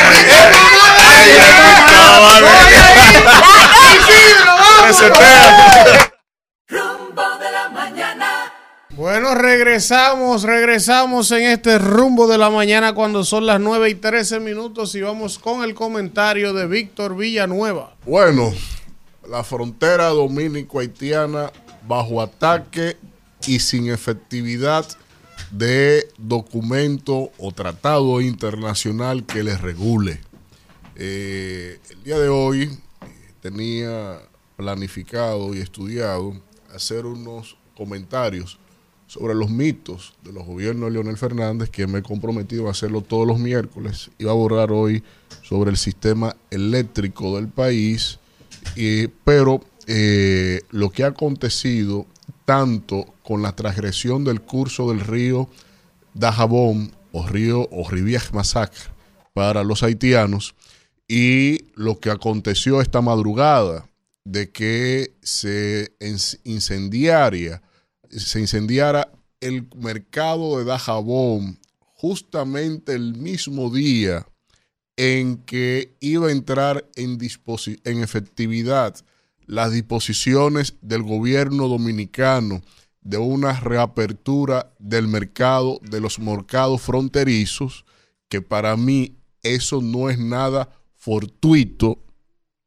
Creo que eh, hay que prestarle atención porque esto sin dudas representa un punto de inflexión sobre lo que es este conflicto que se ha llegado a este nivel única y exclusivamente por la tosudez, por la ambigüedad y por el des- desenmarco de la ética en función de lo que es llevar un proceso político electoral. Desde un primer momento, desde que esto aconteció, que lo leí estando en Europa, dije, esta acción por parte del gobierno haitiano no es que son empresarios, eso es imputable al gobierno haitiano, porque los gobiernos están comprometidos, aun sean empresarios los que estén actuando, si la actuación de esos empresarios va en contra de un documento, de un tratado, de una norma internacional que le es imputable a la eficiencia del cumplimiento a ese, al gobierno de donde sea, pues entonces el derecho internacional no lo asimila como que no se puede hacer nada porque son nueve empresarios que hay ahí. Y mandaron una lista de empresarios y ninguna coacción con respecto a ellos, como es el caso de condenación de cuentas, aunque sí se le limitó o se le prohibió el acceso a la República Dominicana. También señalé que las medidas anunciadas a posterior por parte del gobierno dominicano no iban directamente proporcional al problema que se estaba denunciando y todo lo contrario a efecto de control, señalé que podía inclusive comprometer la responsabilidad internacional del Estado dominicano porque ya esas medidas, aunque sí estamos facultados, como lo están todos los estados, a accionar con autotutelas, con medidas de autotutelas, el único requisito de las autotutelas es la proporcionalidad de la acción. Y en la naturaleza de los dos países, usted bloquear una frontera de hacer que se abastece esencialmente de alimentos, no solo el impacto que eso genera a la industria nacional que la han dejado en desbandada, sino el hecho de que para el orden internacional eso es tipificable como un crimen de agresión. Y lo es porque es más allá de un acto inamistoso. También señalé que la primera medida que se debió haber tomado cuando las autoridades haitianas dejaron que eso continuara así era haber llamado a consulta al embajador haitiano en República Dominicana, lo cual aún en este momento no ha acontecido. El segundo acto que le dice el manual de la diplomacia es que se tiene que llamar entonces a consulta al embajador dominicano en Haití. Y tampoco ha acontecido. Lo tercero que se debió haber hecho fue una actuación derivada de la magnitud del problema y por eso aplaudí el tema relacionado al canal de la vigía y al anuncio de represar el río arriba, aunque el represamiento del río tenía que haberse dado entonces acorde al tratado en 1929 que nos regía hasta, hasta hace unos días, ya no sabemos qué día ponerle fin a ese tratado, dije que ese tratado, que esa eh, represa debió haberse consensuado con los pares haitianos, porque así lo dice el tratado y eso es lo que había que reclamar también con respecto a la construcción de ese canal. Pero como nada de eso se entendió, se llevaron entonces de crear un guion de película. Señalé inclusive como si fuese hecho por los libretistas de Robertico. Lo dije textualmente, porque de más, de peor gusto no podía ser para nuestra diplomacia que se actuara sobre la base de un conflicto como ese, usted moviendo todo, todo un aparataje para nada de nuestros estamentos castrenses. Y si se movió tanto aparataje de nuestros estamentos castrenses, no sé cómo dos bulldozers puede do doblegar todo lo que es la condición soberana de este país por parte de los haitianos. No lo entiendo. Pero, aunque se nos dijo también que se iba a reforzar la frontera, que de ahí no iba a pasar nada por la frontera, curiosamente, ni siquiera las parturientas han mermado en las salas de parto de nuestros hospitales, las parturientas haitianas. Es decir, que siguen pasando. Pero señalé que en la desproporcionalidad de las medidas, del resto de las medidas anunciadas por el gobierno, el impacto que eso iba a tener y que está teniendo en nuestra industria local, tanto en la, agropecuaria como en la avícola, como en la industrial y en el comercio, nosotros no hemos actuado en protección a esos sectores. Y el dramatismo que hay prácticamente en toda la región del Cibao, si como esto fue hecho en la computadora, toda esta pantomima fue hecho en la computadora del asesor político electoral del gobierno, pues entonces tienen que revisar sus cálculos porque esto le puede hundir la única región donde los números sí le cuadran al presidente para repostularse, que es la región Cibao Norte. Y es esencialmente ahí donde se está hundiendo la industria nacional de cara a lo que significa Haití. Pero bien, eso ya en actuación inmediata. Ahora, en la narrativa gubernamental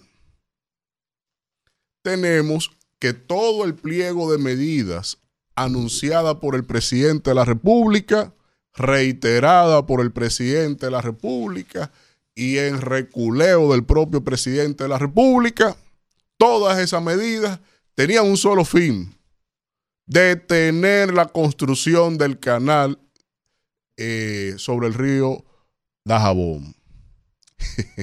Se detuvo. Pregunto, detuvo el ánimo en relación al desvío que hicieron ayer del río. Todo esto solo ha servido para nuclear a toda una ciudadanía, a todo un país, le ha brindado el escenario de oro al primer ministro de Haití, que no tenía consenso con nadie en el orden político, económico y social. Y obviamente, si a él le llega un problema como este, él tiene dos opciones.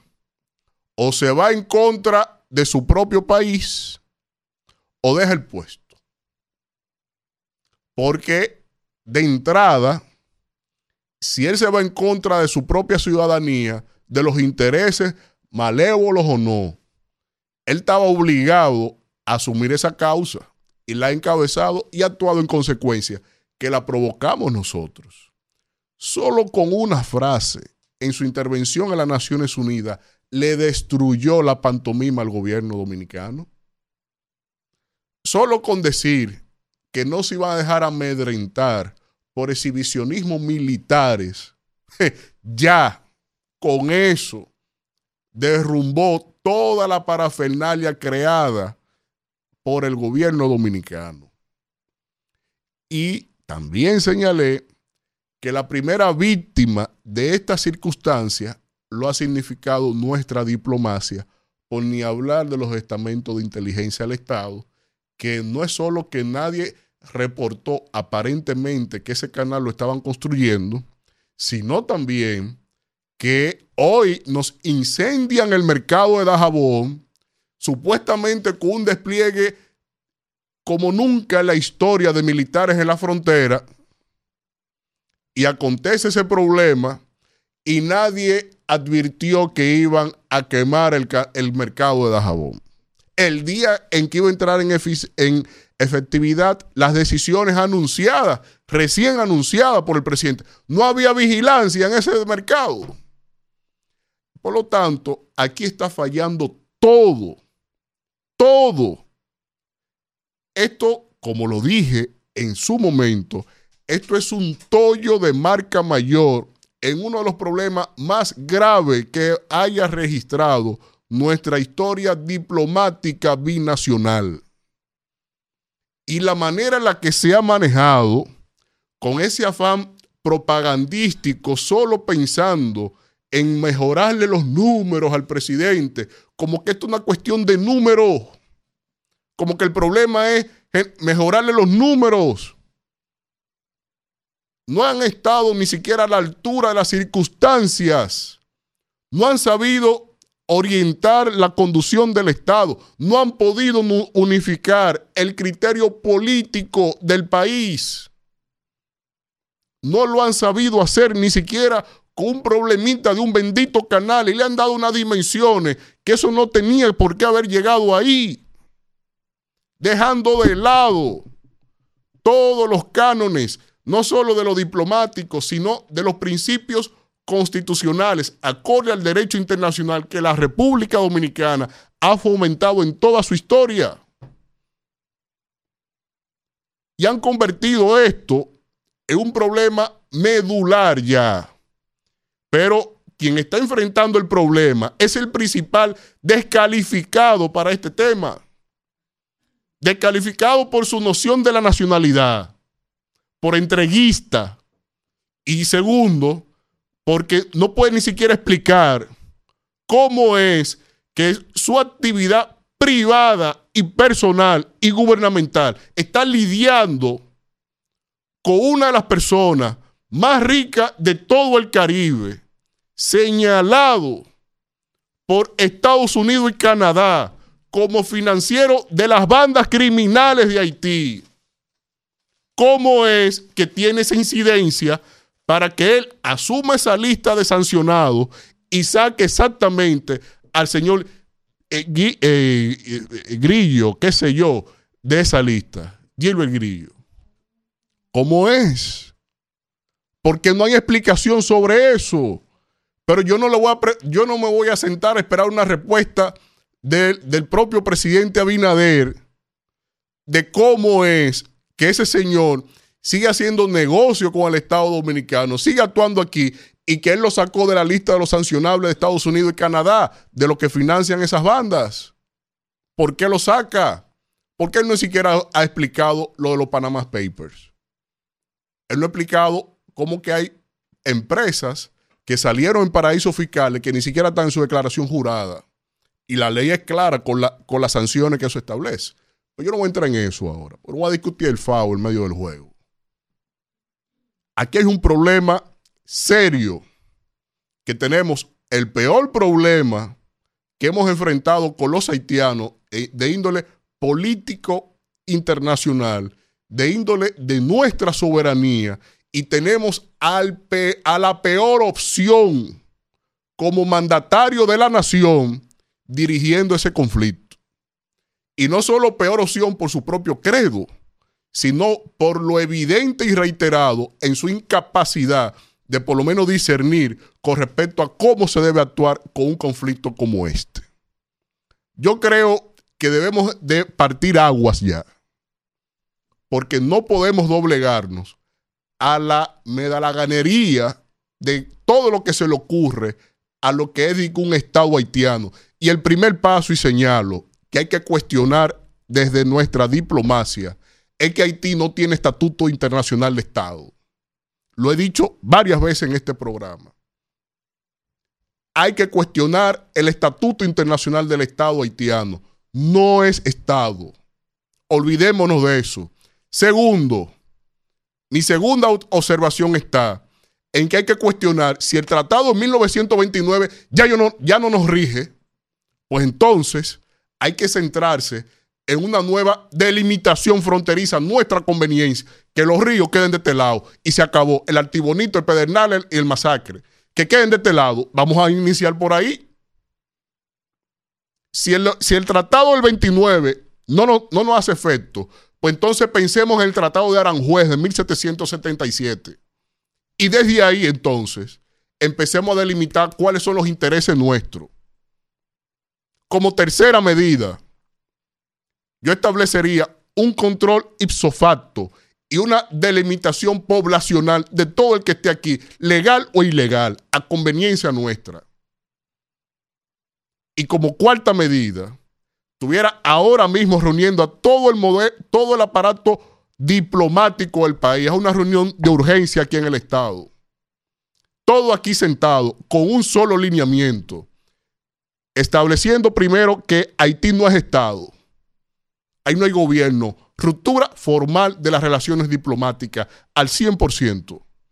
No en este, en, este triaje mal hecho de que cerramos el espacio aéreo territorial y, fronterizo, pero lo, lo- que equivale, equivale a, relaci- a ruptura diplomática, pero nadie consulta a los embajadores. Nadie llama a consulta a los embajadores. Yo no entiendo cómo esta vaina, pero eso es el gobierno del PRM. Ahí no se le puede buscar lógica metodológica. Entonces, cuando tú tienes ese escenario, tú tienes entonces que mover a tu aparato político diplomático en esa línea. Tomar a todos los que son cancilleres, a todos los que fueron vicepresidentes, a todos los que fueron presidentes de la República y establecieran misiones oficiales que se vayan por el mundo a pregonar lo que a nosotros nos interesa.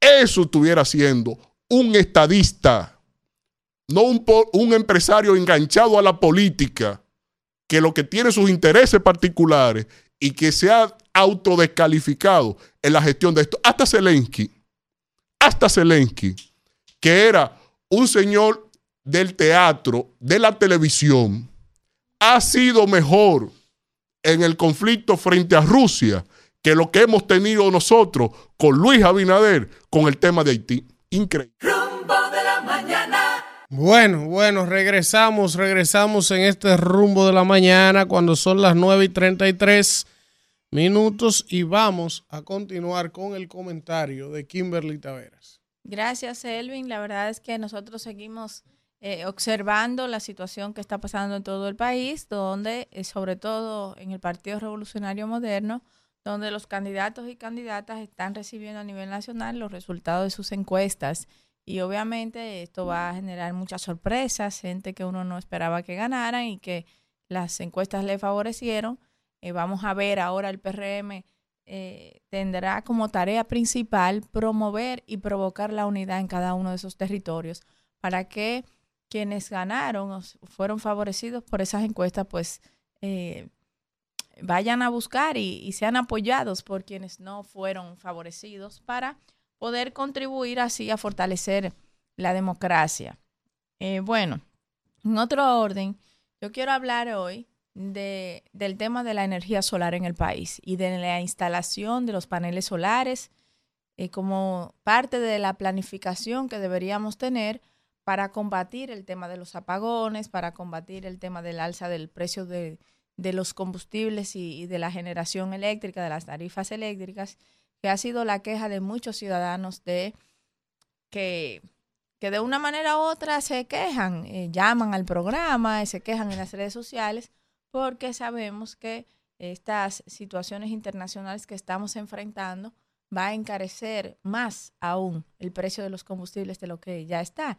Y una generación eléctrica que depende tanto de los combustibles fósiles, obviamente, siempre va a estar en desventaja y va a necesitar del subsidio del gobierno que hoy en día está invirtiendo una gran cantidad de fondos públicos para invertirlo en el subsidio eléctrico para que el ciudadano pues sienta menos el costo real que está teniendo una generación eléctrica eh, usando las energías eh, convencionales. Y los hidrocarburos. Miren, me apoyo en mi comentario porque la coalición RD 100% renovable instó al gobierno a lanzar, sin más demoras y vacilaciones, un plan que le presentó para promover el uso de los paneles solares y un reglamento eh, de la, ¿verdad?, para la generación eléctrica con, las, con los paneles solares, con la energía solar.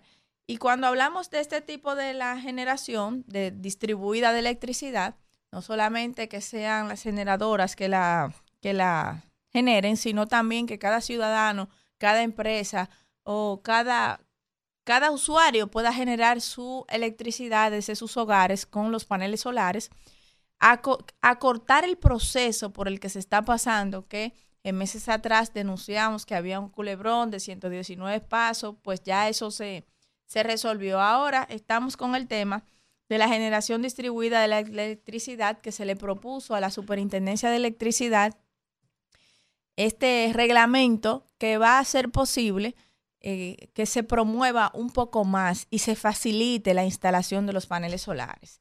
Y yo creo que eso al gobierno le conviene en dos vertientes. Como ellos mismos apuntan, la coalición RD 100% renovable, le conviene porque así disminuiría el precio de la electricidad para quien la genere. O sea, sería un costo menos ya para el usuario, para el ciudadano que produciría su propia energía eléctrica hasta donde sea permitida, porque eso también es un tema de debate. El porcentaje que el ciudadano puede producir de la energía que consume.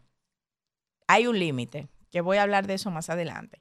En otro aspecto también que le conviene al Estado dominicano y al país es porque disminuiría la cantidad de recursos que se destinan a subsidiar la producción de energía eléctrica en el país o la generación de energía eléctrica en el país eh, de forma tradicional, que se produce de forma tradicional. Si nosotros, y además de eso, que estaríamos cumpliendo con uno de nuestros objetivos de desarrollo sostenible que se establecen, que se establecieron en la en la Ley de Estrategia Nacional de Desarrollo hacia el 2030. Yo creo que nosotros, si promovemos el uso de la energía solar, primero si le calculamos al ciudadano cuánto usted paga y cuánto usted pagaría con un préstamo para adquirir los paneles solares e instalarlo, cuánto usted se ahorraría, la población se puede concientizar y la población eh, pues se inclinaría más al uso de la energía renovable. Y esto va a resolver varios problemas para el Estado, que, los que ya mencioné. Pero aparte de eso, ¿cuáles son los obstáculos que se han encontrado cuando usted se quiere mover a la producción de energía solar y poner paneles solares llanamente?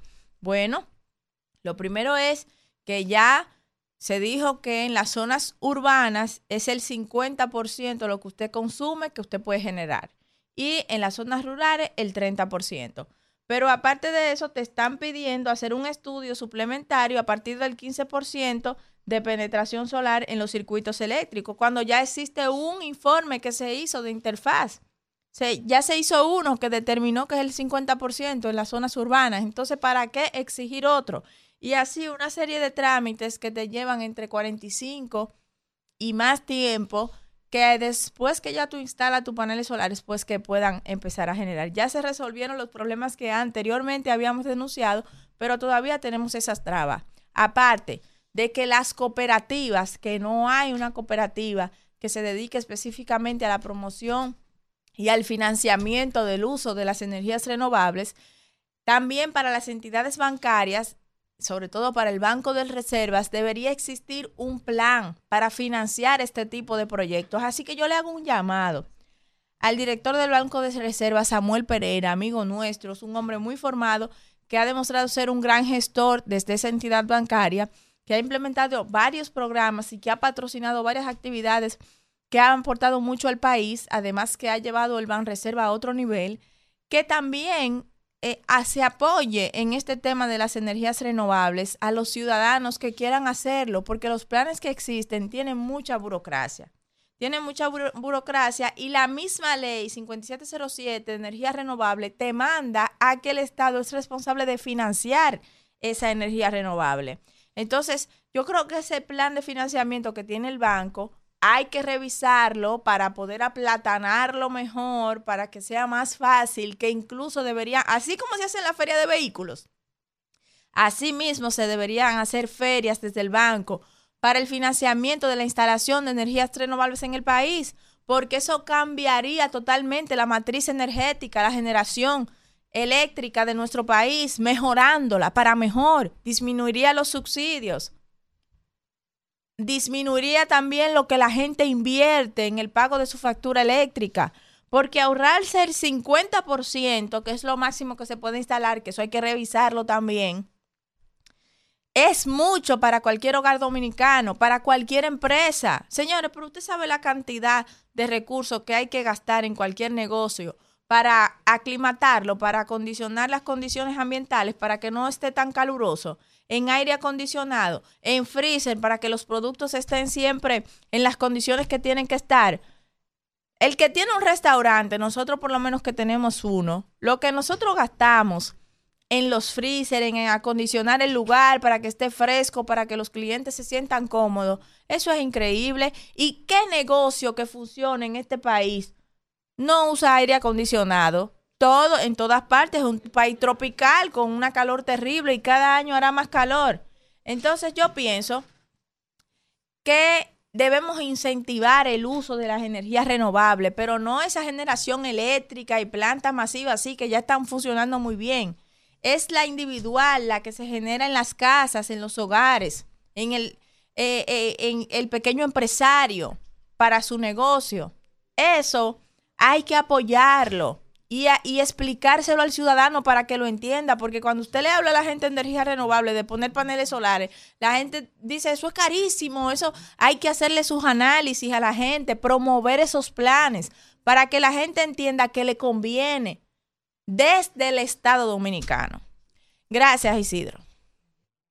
Rumbo de la mañana. Bueno, regresamos en este rumbo de la mañana y estamos cuando son las 9 y 44. Vamos a conversar con el doctor Alberto Cole. Él es académico y experto en política exterior y no podía llegar en un mejor momento a esta conversación en el rumbo de la mañana. Buenos días, doctor Alberto. Muy buenos días, es un gran gusto, un gran honor estar aquí con ustedes y estar en vuestro bello país, la República Dominicana. Alberto, ¿usted es de nacionalidad? Nací, me crié en Cuba y vivo en los Estados Unidos. Soy estadounidense. Perfecto. pues mire, don Alberto, yo quiero iniciar esta conversación eh, y le pido perdón a mis compañeros porque quiero hacer un pequeñito introito antes de formularle la pregunta. Nosotros tenemos un conflicto actual con el hermano país de Haití por una situación que se ha dado, por un desvío, un canal que ellos están construyendo, el río de Jabón, eh, y eso ha generado una ofensiva diplomática, tanto dominicana como haitiana, que ha llegado hasta la ONU, ¿verdad? Pero indistintamente a este conflicto momentáneo que eh, compartimos ambos países, este debate que hay en torno a este, este tema sobre el río fronterizo, históricamente, la República Dominicana, no porque yo lo diga, sino porque los hechos están ahí, ha tenido una actitud hacia el pueblo haitiano de colaboración, de apoyo, de sustento, hasta tal punto que cuando hubo el terremoto del 2010, el primer país que llegó con comida, con ambulancia, con eh, donaciones, con todo. Salud. Salud, todo, todo. El lobby haitiano en Washington y a nivel internacional siempre ha contado la narrativa de que nosotros somos los malos de la película. Y lamentablemente por una debilidad diplomática del país, esa idea se ha posicionado en muchos estamentos eh, eh, bilaterales diplomáticos y en muchos estamentos. Entonces, la pregunta a mí es la siguiente. Yo decía esta mañana en un comentario, doctor, que aunque parezca ser algo extremista, mi postura personal como dominicano y después de ver todo lo que ha ocurrido hasta el día de hoy, es que nosotros deberíamos romper relaciones diplomáticas con Haití. Aunque eso parezca difícil, un país pobre, con situaciones, pero nosotros lo único que hacemos es darle. El 30% del presupuesto de salud de nosotros se va en indocumentados haitianos. Las eh, butacas de niños dominicanos pobres que tienen que ser ocupadas por niños que el Estado no le garantiza la educación, la ocupan niños haitianos. Y a pesar de todo eso, ellos salen a decir en los foros internacionales que nosotros somos unos ingratos, que nosotros no le ayudamos en nada, que no tienen nada que agradecernos. Entonces, después de eso que yo le he comentado, ¿cuál es su opinión con relación a esa relación bilateral entre República Dominicana y Haití? Eh, mire, eh, quiero hacer un- unos pocos comentarios eh, y por supuesto no vivo aquí, pero sí tengo la percepción ya de hace muchos años de que hay mucha retórica barata contra la República Dominicana, que hay 20 mil supuestos campeones de los derechos humanos que viven muy cómodos en Madrid, en Washington, en Bruselas y que En siempre Ginebra. están atacando y en Ginebra y siempre están atacando, vamos a ponerlo en la mesa, siempre están atacando a los dominicanos como racistas Mm. y como, es- que, como que están siempre excluyendo Violando a los los haitianos derechos humanos. violando los derechos humanos. Entonces, eh, la realidad, por supuesto, es muy diferente, eh, pero ya le digo, es una retórica barata porque la hace gente que no están día a día a cara con la situación, que no tienen la responsabilidad, la obligación, no tienen Haití en su frontera. Entonces es mucho más fácil para la Unión Europea, por ejemplo, enviar 15 millones de euros a Haití y limpiarse las manos, o 20 millones de euros o para Washington también, las, las, ONGs de derechos humanos, eh, hacer propaganda contra la República Dominicana. Pero la realidad es que eh, Haití, desafortunadamente, muy trágicamente, es un Estado fallido. Sus instituciones políticas, sus instituciones económicas ya no vienen funcionando desde hace muchas décadas. Y no creo que es justo que los dominicanos sean los que tengan que llevar la carga de eso al eh, enfrentarse con presiones migratorias y presiones económicas de todo tipo que vienen de Haití y de, y de la incapacidad del gobierno haitiano de verdaderamente hacerse responsable de sus problemas. Entonces, esto hay que verlo, eh, de- yo creo que de esta manera, y yo creo que si yo viviera aquí, pues, eh, por supuesto, estaría tan consciente como usted de esa realidad del día al día. Ya, gracias. Manuel. Doctor, primero agradecerle, ¿verdad?, su participación aquí con nosotros. Quisiera preguntarle lo siguiente. Usted que, que es cubano de nacimiento, ¿verdad?, como usted señaló, y que vive en Estados Unidos, que además en Chicago es un experto en política exterior. Estuve viendo su perfil porque me mandaron un tema de una conferencia suya, creo que para mañana también. Sí, porque mañana. ¿Cómo, en su experiencia, ¿verdad? En este tema, ¿cómo nos visualizan realmente a nosotros cuando se habla de esta problemática en el exterior? ¿Cómo- o sea, ¿qué usted ha podido percibir que se dice realmente, más allá de esa retórica, o sea, en los círculos de discusión real de política exterior, ¿verdad? De abordaje de la problemática geopolítica a nivel global de diferentes temas, ¿cómo nos visualizan a nosotros los dominicanos frente a esta problemática? frente a la problemática de Haití. Dominico-haitiana, exacto. Sí, sí, sí, sí. sí. Eh, no, ya le digo, eh, yo creo que hay una falta de responsabilidad política por parte de muchas de las élites dirigentes de la política exterior, tanto en Europa como en los Estados Unidos. Entonces, eh, yo creo que no se ve la situación justamente. Y hay como esta idea, bueno, precisamente porque la República Dominicana es el país más estable del Caribe, supuestamente debía eh, ocuparse tranquilamente de ese problema. Eh, lo cual, ya le digo, me parece muy irresponsable, porque la, si hay, si- la primera responsabilidad cae sobre Haití, y eso hay que siempre recalcarlo. Eh, pero si hay otra segunda responsabilidad, caería en la región, en, la, comunidad interamericana y la comunidad internacional, pero nunca en la República Dominicana, simplemente por el hecho geográfico de que comparte eh, la, la española, ¿no? Eh, con Haití. Entonces, desgraciadamente, la- nuestras élites que dirigen nuestra política exterior ven la situación de esa forma. O sea, bueno, esto es un problema que eh, la República Dominicana debería ser más magnánime, más responsable, permitir más emigración de Haití. Y claro, no se, no se comprende que cuando estamos hablando de migración estamos hablando de grandes números de personas y que la República Dominicana tampoco es un país, eh, no es Dinamarca ni Y de, y de Suecia. gran inversión de recursos. ¿eh? Exactamente, hay, hay limitaciones de recursos y que de hecho eso puede afectar su propio desarrollo económico y social.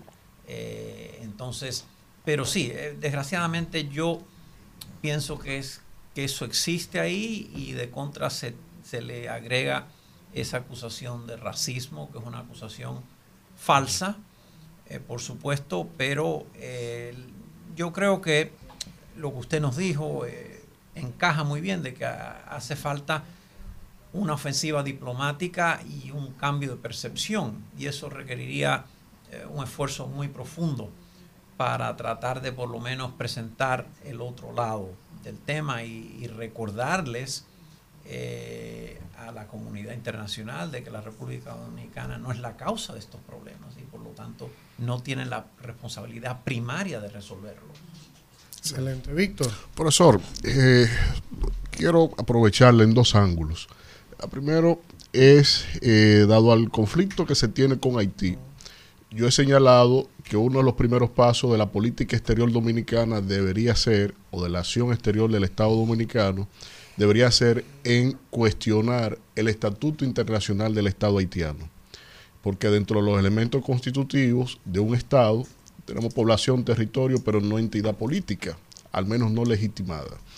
Y eso eh, replantearía la forma en la que la acción exterior nuestra tendría que actuar en consecuencia a esas condiciones por aquello de los efectos de la responsabilidad internacional del Estado Dominicano a cualquier transgresión que se cometa o en frontera o dentro del territorio dominicano. Y por otro lado, ya yendo un poquito más hacia, hacia lo global, eh, el mundo vive actualmente un escenario de recomposición de un mundo que ha sido de lo apolar a lo multipolar, impulsado esencialmente por protagonistas como China, que en esencia promueven eh, la- el cambio del orden mundial hacia un orden más múltiple. En este caso, con los conflictos que vive el planeta actualmente, ¿cómo usted ve esa tendencia filosófica y pragmática de la política internacional de pasar hacia un mundo multipolar eh, después del- los primer- de la mitad del siglo XXI? Bueno, eh, la primera parte de su pregunta yo creo que sí, nos, nos lleva al tema de que bajo el derecho internacional un Estado es una entidad con un territorio marcado, una población marcada y un gobierno que ejerza su responsabilidad de controlar ese territorio y esa población.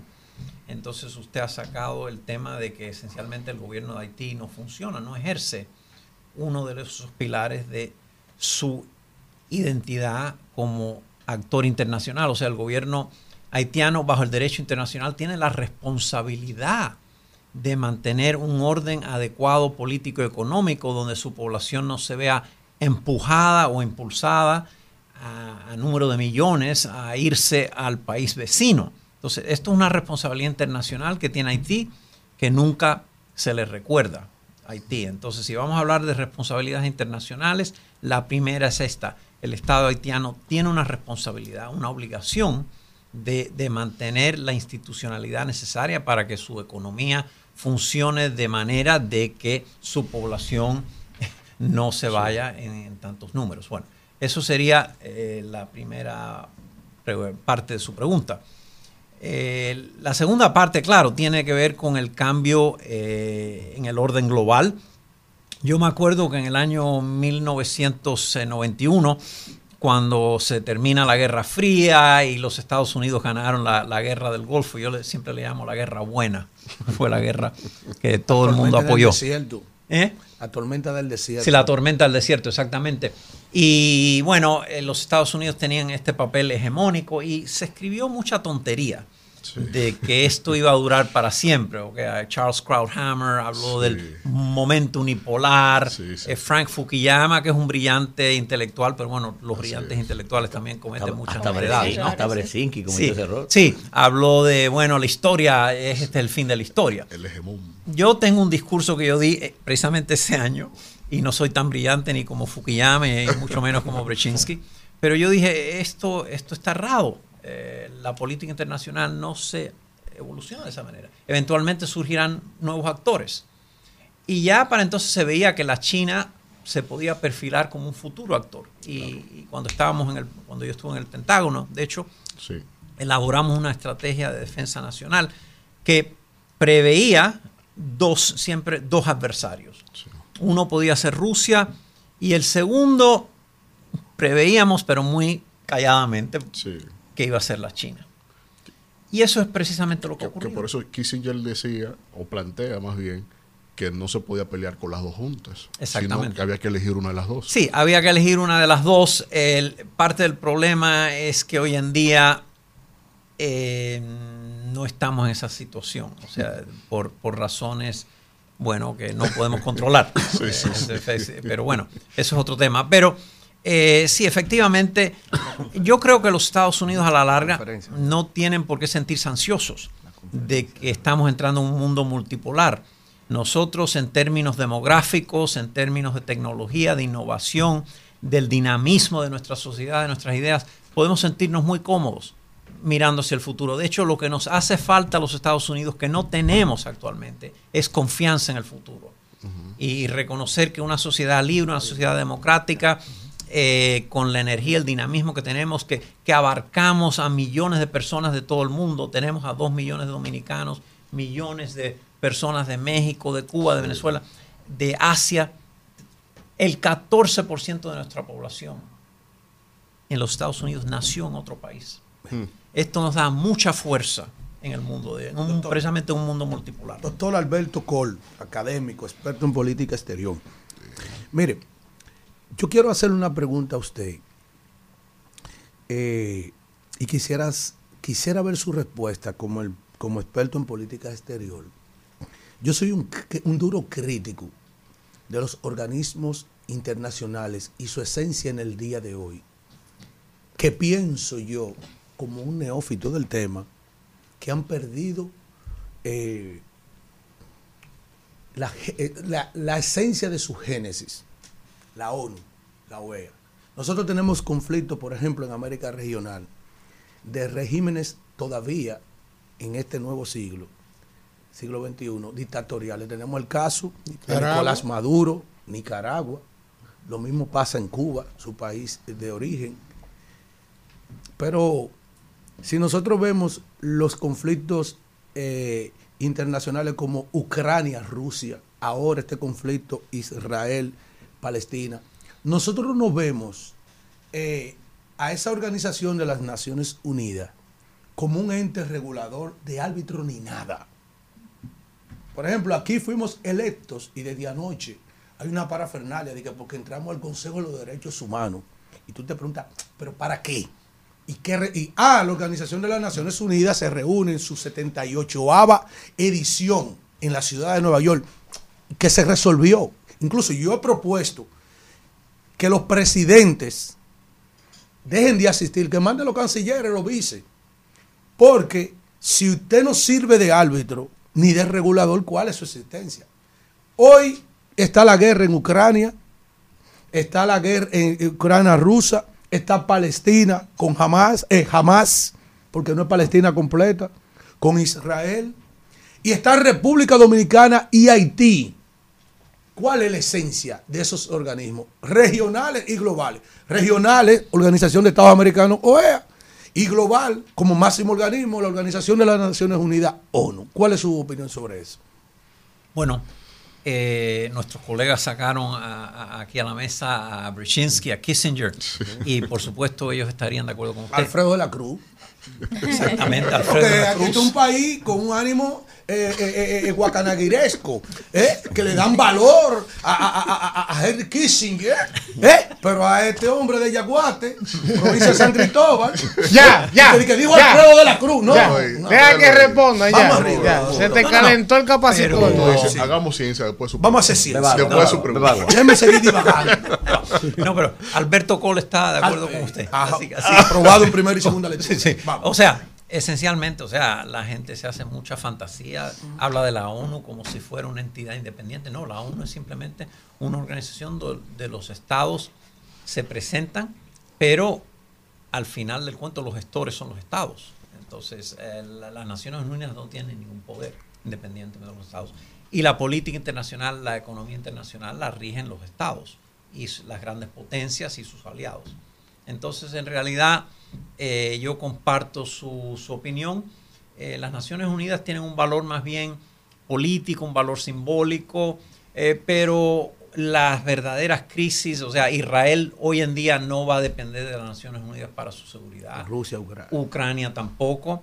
eh, y nadie, ni la República Dominicana va a depender de las Naciones Unidas o de la OEA por su seguridad. Cada país tiene que velar por su propia seguridad. Eso sigue igual y seguirá igual porque no queremos un gobierno global ni mundial.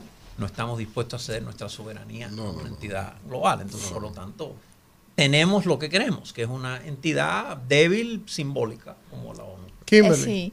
En ese mismo sentido va mi pregunta. O sea, que no podemos dejar pasar su presencia aquí para aclarar algunas teorías que se están debatiendo a nivel mundial y es la caída de la globalización, una de ellas. O sea, cada vez más los mandatarios se enfrentan las situaciones internas en su país donde hay una contradicción entre los aspectos positivos de la globalización y los aspectos negativos. Y tratamos de enfocarnos en los positivos, pero se ven menos. Por ejemplo, el alcalde de Nueva York en esos días dijo, bueno, ya no aguantamos más, no podemos recibir más migrantes porque la ciudad ya prácticamente colapsó. Y así hay un sinnúmero de naciones que con estos conflictos que se han sumado en los últimos tres años, pues a des- luego de la, de la apertura de la pandemia, de- luego del COVID, eh, hemos visto que hay un cierre a la globalización, más allá de un crecimiento que era el que se esperaba con la mm, democracia, de la democratización de la información y demás. ¿Qué usted podría a- advertirnos sobre eso? Eh, no me sorprende la globalización, siempre ha tenido sus subidas y sus bajadas, es cíclica. Hubo un gran periodo de globalización en los 1880, 1890, hasta la Primera Guerra Mundial. Y luego vino la gran fase que comenzó en los años 50, 60, hasta ahora.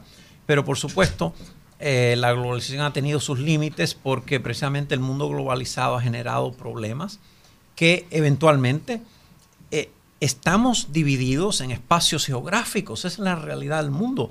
Eh, no somos ciudadanos globales, como nos dicen las élites, o sea, Sí. somos ciudadanos dominicanos, somos ciudadanos estadounidenses, Sí. vivimos en Nueva York, vivimos en espacios geográficos y cuando surgen estos problemas generados por la globalización, en gran parte como la, la inmigración ilimitada, Sí.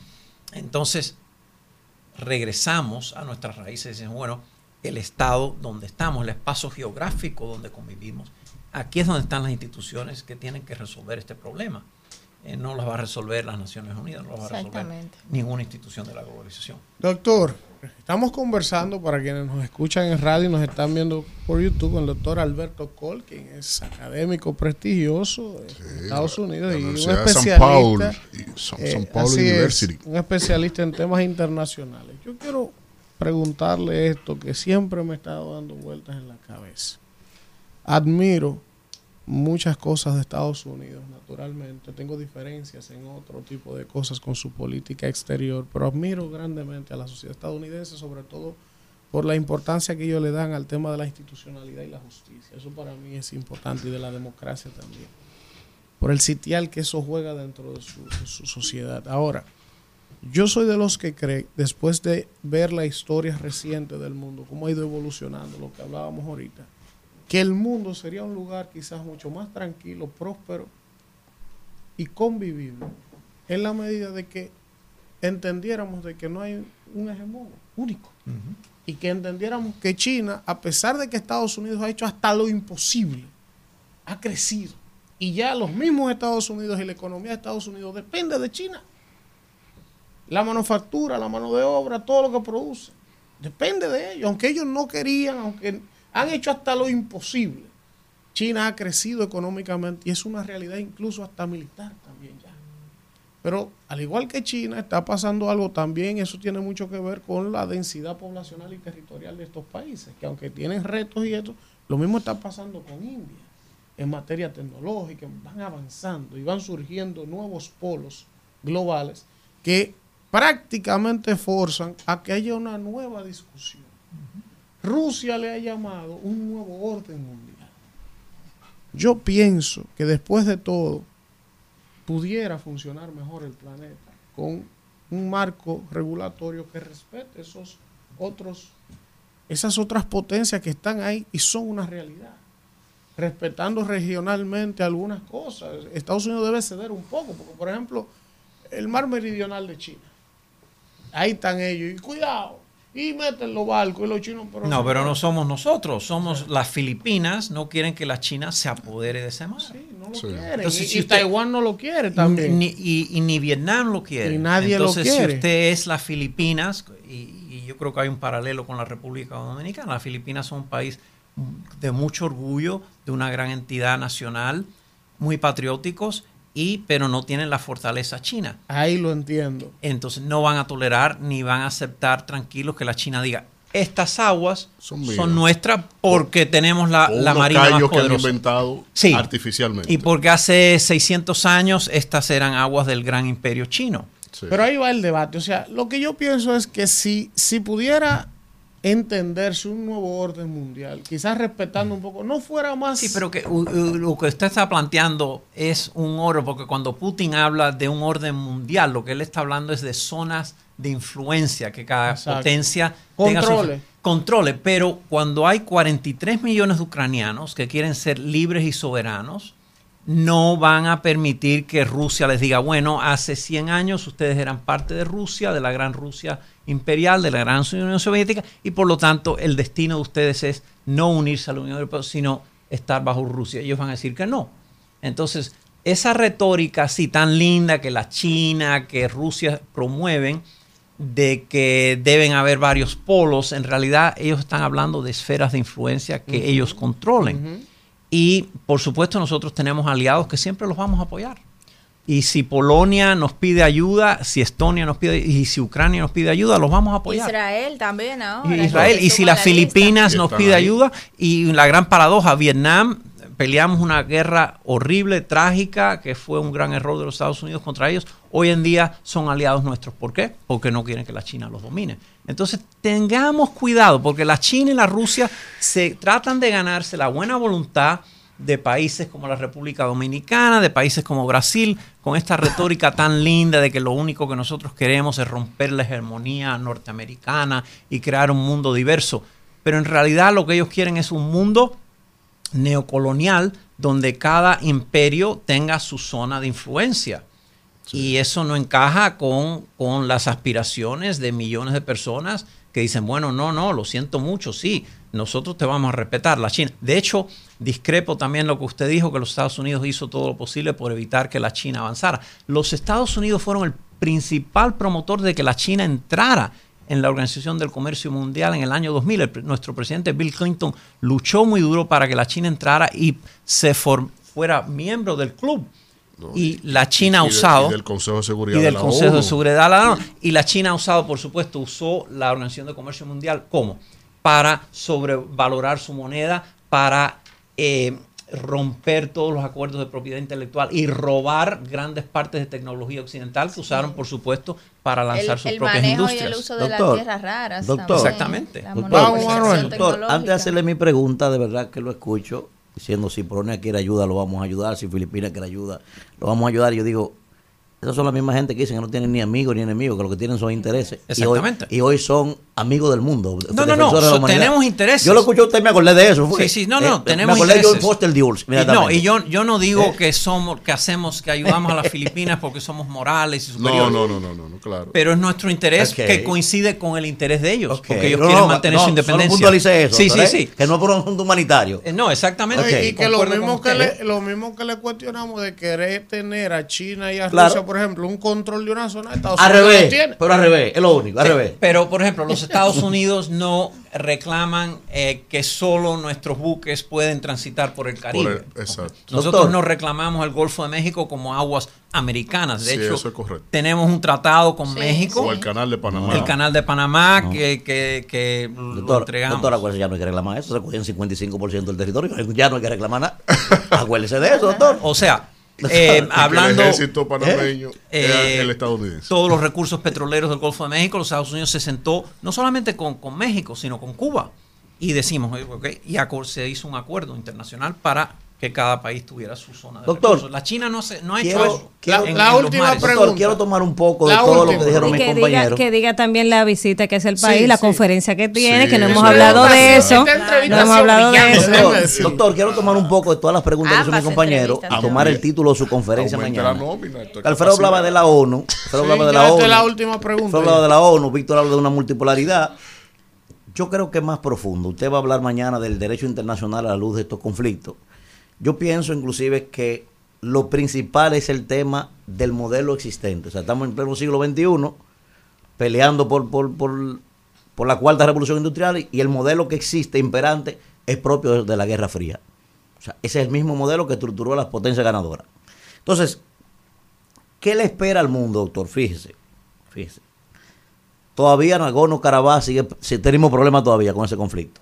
Hoy Elvin mencionaba el mar meridional de China. Ahora tenemos la trampa de Tucídide entre China y Estados Unidos. Tenemos el tema Corea del Norte. Tenemos el tema República Dominicana. Sigue el tema todavía de, de, de las Malvinas. O sea, tenemos un sinnúmero de problemas que la geopolítica ha identificado que no encuentra respuesta. Pero ¿dónde está el problema fundamental? Las Naciones Unidas, como usted lo señalaba, es el órgano llamado a preservar la paz desde el Consejo de Seguridad, pero económicamente sustentado por la misma potencia que arman los problemas. Guyana también. ¿Eh? O sea, eso la gente lo, lo O sea, la ONU se sustenta de las cuotas que pagan la misma potencia que arman los líos, ¿eh? Para que estemos claros ahí. Segundo, está el tema del veto, doctor. O sea, yo he dicho que usted anda de bombero apagando fuego y al mismo tiempo usted tiene fósforo y gasolina en otra mano. Porque usted tiene el poder de veto cuando, cuando va en contra suya la resolución, usted dice, no, no, páreme eso ahí. Entonces, doctor, de cara al orden internacional y a esta realidad que la geopolítica se coloca por encima de todo eso, de todos esos anhelos que planteamos nosotros, ¿qué es lo que le espera al mundo? ¿Cómo usted lo visualiza? Bueno, si supiera esa respuesta sería no billonario, sería trillonario. y podíamos ir todos por un mes a Punta Cana. Sí, sí. Todo, todo incluido. Todo incluido. No. Eh, no, pero obvia- no, no, o sea, yo, mire, la política internacional de hoy en realidad sigue parámetros, usted habló de Tucídides. Ujú. Eh, por supuesto hay que leer Tucídides, hay que leer Tucídides porque eso no va a cambiar. O sea, tenemos esta idea utópica de que el mundo va a cambiar. Desafortunadamente la naturaleza humana no cambia. Hauchofer vive aquí hoy todavía. Ah, vive entre aquí, todos. Subsidios vive aquí y desgraciadamente seguirán viviendo hasta que venga el reino de los cielos. Pero en el reino de la tierra vamos a... Gracias al doctor Alberto Doctor, quien es catedrático y especialista Y hay en que ir a la conferencia eh, del profesor. Mañana sí. Eh, va a estar en la UAS ¿Dónde mañana. es la conferencia? El Paraninfo la UAS. Estará en el Paraninfo de la UAS a las 6 de la tarde eh, con la conferencia sobre derecho internacional a la luz de la guerra en Ucrania y el conflicto en el Medio Oriente. Lecciones para todos. Bueno, señores, vamos a un contacto y regresamos Marco la con maestría más del rumbo de la mañana. Rumbo de la mañana. Bueno, regresamos, regresamos con este rumbo de la mañana. Y antes de darle paso al comentario del señor Alfredo de la Cruz, ¿usted sabe lo que se me quedó en mi comentario de esta mañana? Que yo siempre lo tengo presente cuando uno habla de ese tema de la, del problema dominico-haitiano. Mire, hermano, si hubiese sido al revés, que ellos tuvieran una posición de poder económica, militar, sobre lo- explotado. hace años que nos hubiesen invadido 300 veces. Para que todo lo que es la vida y lo malo somos nosotros. Vamos, Alfredo de la Cruz. Bien. Miren, empresas de Miguel Vargas Maldonado afectadas por el caso Cooperativa Herrera, Operación Búho. Ustedes saben que mucho se ha dicho de ese caso y yo siempre he criticado el populismo mediático jurídico que ha atravesado República Dominicana en los últimos años, porque aquí se establecen juicios en las redes sociales, en la opinión pública, antes que en los tribunales. Y la gente sin investigar empieza a opinar, a opinar y opinar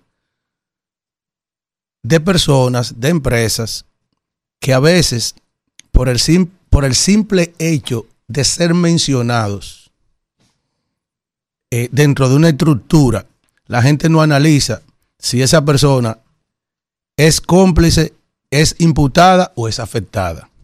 En este caso, eh, el grupo Barma, que es vinculada y tiene como presidente al ingeniero Miguel Valga Maldonado, acaba de afirmar que ellos son perjudicados en el caso COP Herrera y que a su vez saluda la investigación. Eh, la empresa Barma hizo negocios con uno de los implicados en el caso porque le vendió unos inmuebles, entre otras cosas también. Y como pago, que no fue en efectivo, recibió del señor Bolsilea, se le pagó con certificados de esa cooperativa. En marzo, el grupo Barma, al ver que no se materializaban ni se hacían efectivos esos pagos por las irregularidades que estaban aconteciendo allí, en marzo decidió acudir a un tribunal. ¿Para qué? Para que se hagan efectivos esos pagos, pero más adelante se tuvo que reversar, llevarlo entonces en agosto ante un tribunal y se había establecido ya un acuerdo para poder darle hacia atrás a esas operaciones que al final no se llevaron a cabo completamente por todo lo que estaba ocurriendo de manera irregular en esa cooperativa y en torno a la persona que hizo negocio con el grupo Barma.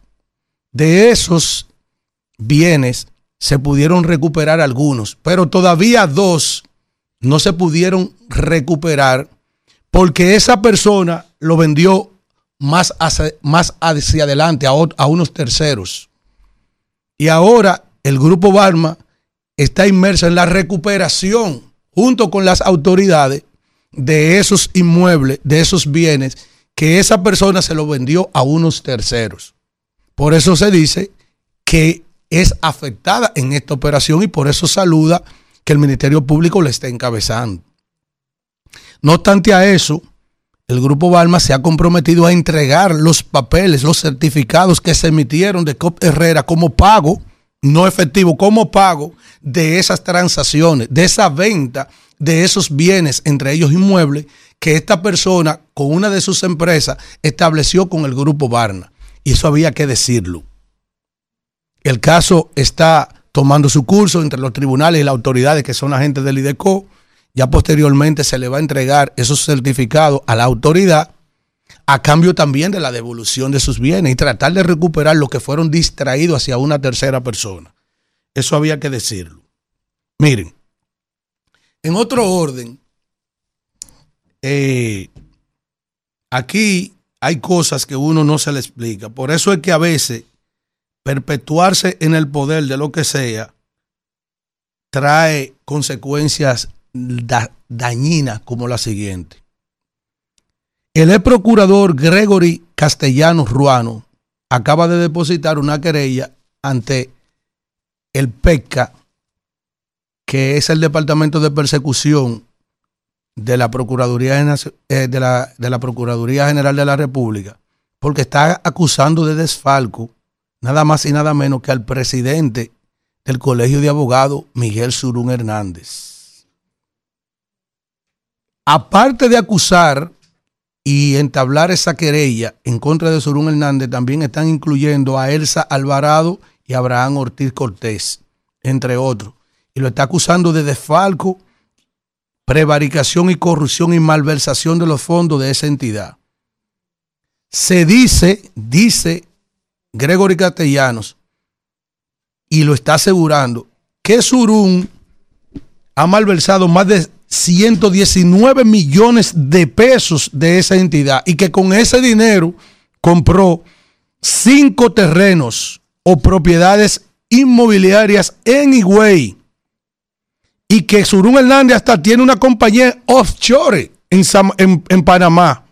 Y por tal razón está solicitando al PECA que active esta investigación de lo que está aconteciendo en el Colegio de Abogados que dice el denunciante el querellante, Gregory Castellano, que Surún Hernández se ha negado a que la Cámara de Cuentas audite la gestión de este en el Colegio de Abogados. Y dice que mientras Surún Hernández ha distraído 119 millones de pesos, los abogados carecen de una seguridad social, de cooperativa y de centro de recreación y demás servicios que estaban organizados para ese sector. Vamos a ver cómo siguen fluyendo las cosas. Ahí está la denuncia hecha por el ex procurador Gregory Castellano contra Surún Hernández y haré justicia. Miren, a la verdad es que la oposición política de República Dominicana eh, se ha dormido en sus laureles y no ha sabido aprovechar el momento que está viviendo el presidente de la República y su gobierno. Kelvin, mientras yo esté aquí haciendo ese comentario, comparte por favor con la audiencia el momento más ignominioso de todo lo que yo he visto dentro de esta crisis, que es cuando se desprende, mírenlo ahí, gracias al CDN, miren ese pedazo de tierra, cuando cae al agua, cuando los haitianos ayer metieron una retrocavadora para ellos adaptar el cauce del río, para ellos seguir trabajando con su canal. Ese fue el momento más ignominioso que yo he visto, más provocador que yo he visto. En la mañana de hoy, también te envié las declaraciones del alcalde de Juana, de Juana Méndez, diciendo que aunque República Dominicana ha flexibilizado las medidas fronterizas, ellos no están de acuerdo ni van a abrir, ni van a dar apertura al mercado binacional. Oye, yo decía ayer que los haitianos se han creído que nosotros los dominicanos es el palo donde ellos venir a miar, no mear, en buen dominicano, o el retrete donde ellos han venido a depositar. Pero están en esa actitud que no habían tenido nunca, nunca, del 29 para acá o de la ocupación para acá, de nuestra independencia, de nuestra restauración para acá. Porque este es el gobierno que le ha permitido a ellos cagarse encima de los dominicanos. Que viene, que viene desde el. Porque cuando tú conoces a tu, a tu, a tu adversario, que es lo principal que tú tienes. Primero, conócete a ti mismo y podrás dominar el mundo. Pero cuando tú logras conocer a tu adversario y ver sus debilidades, que tú lo estudias para ver por dónde que tú le vas a entrar al dominicano, entonces sucede todo lo que están haciendo los haitianos con nosotros. Ellos saben la debilidad que tenemos aquí como clase política que en este momento dirige los destinos de República Dominicana y por eso se han hecho aquello sobre República Dominicana. Y digo que la clase política de la oposición está perdiendo un tiempo precioso porque solamente con la manera en que este hombre ha gerenteado esa crisis para llevárselo de, paro en las próximas elecciones. más todos los problemas que se acusan en la República Dominicana, ya no hay nada peor que herir el sentimiento nacionalista de los dominicanos, que somos nobles, como lo expresó y nosotros nunca hemos provocado a esa gente, simplemente lo hemos servido. Y ellos actúan con una, ellos tienen una actitud de venganza, de retaliación, de desprecio, de denuesto hacia, hacia, hacia nuestra gente.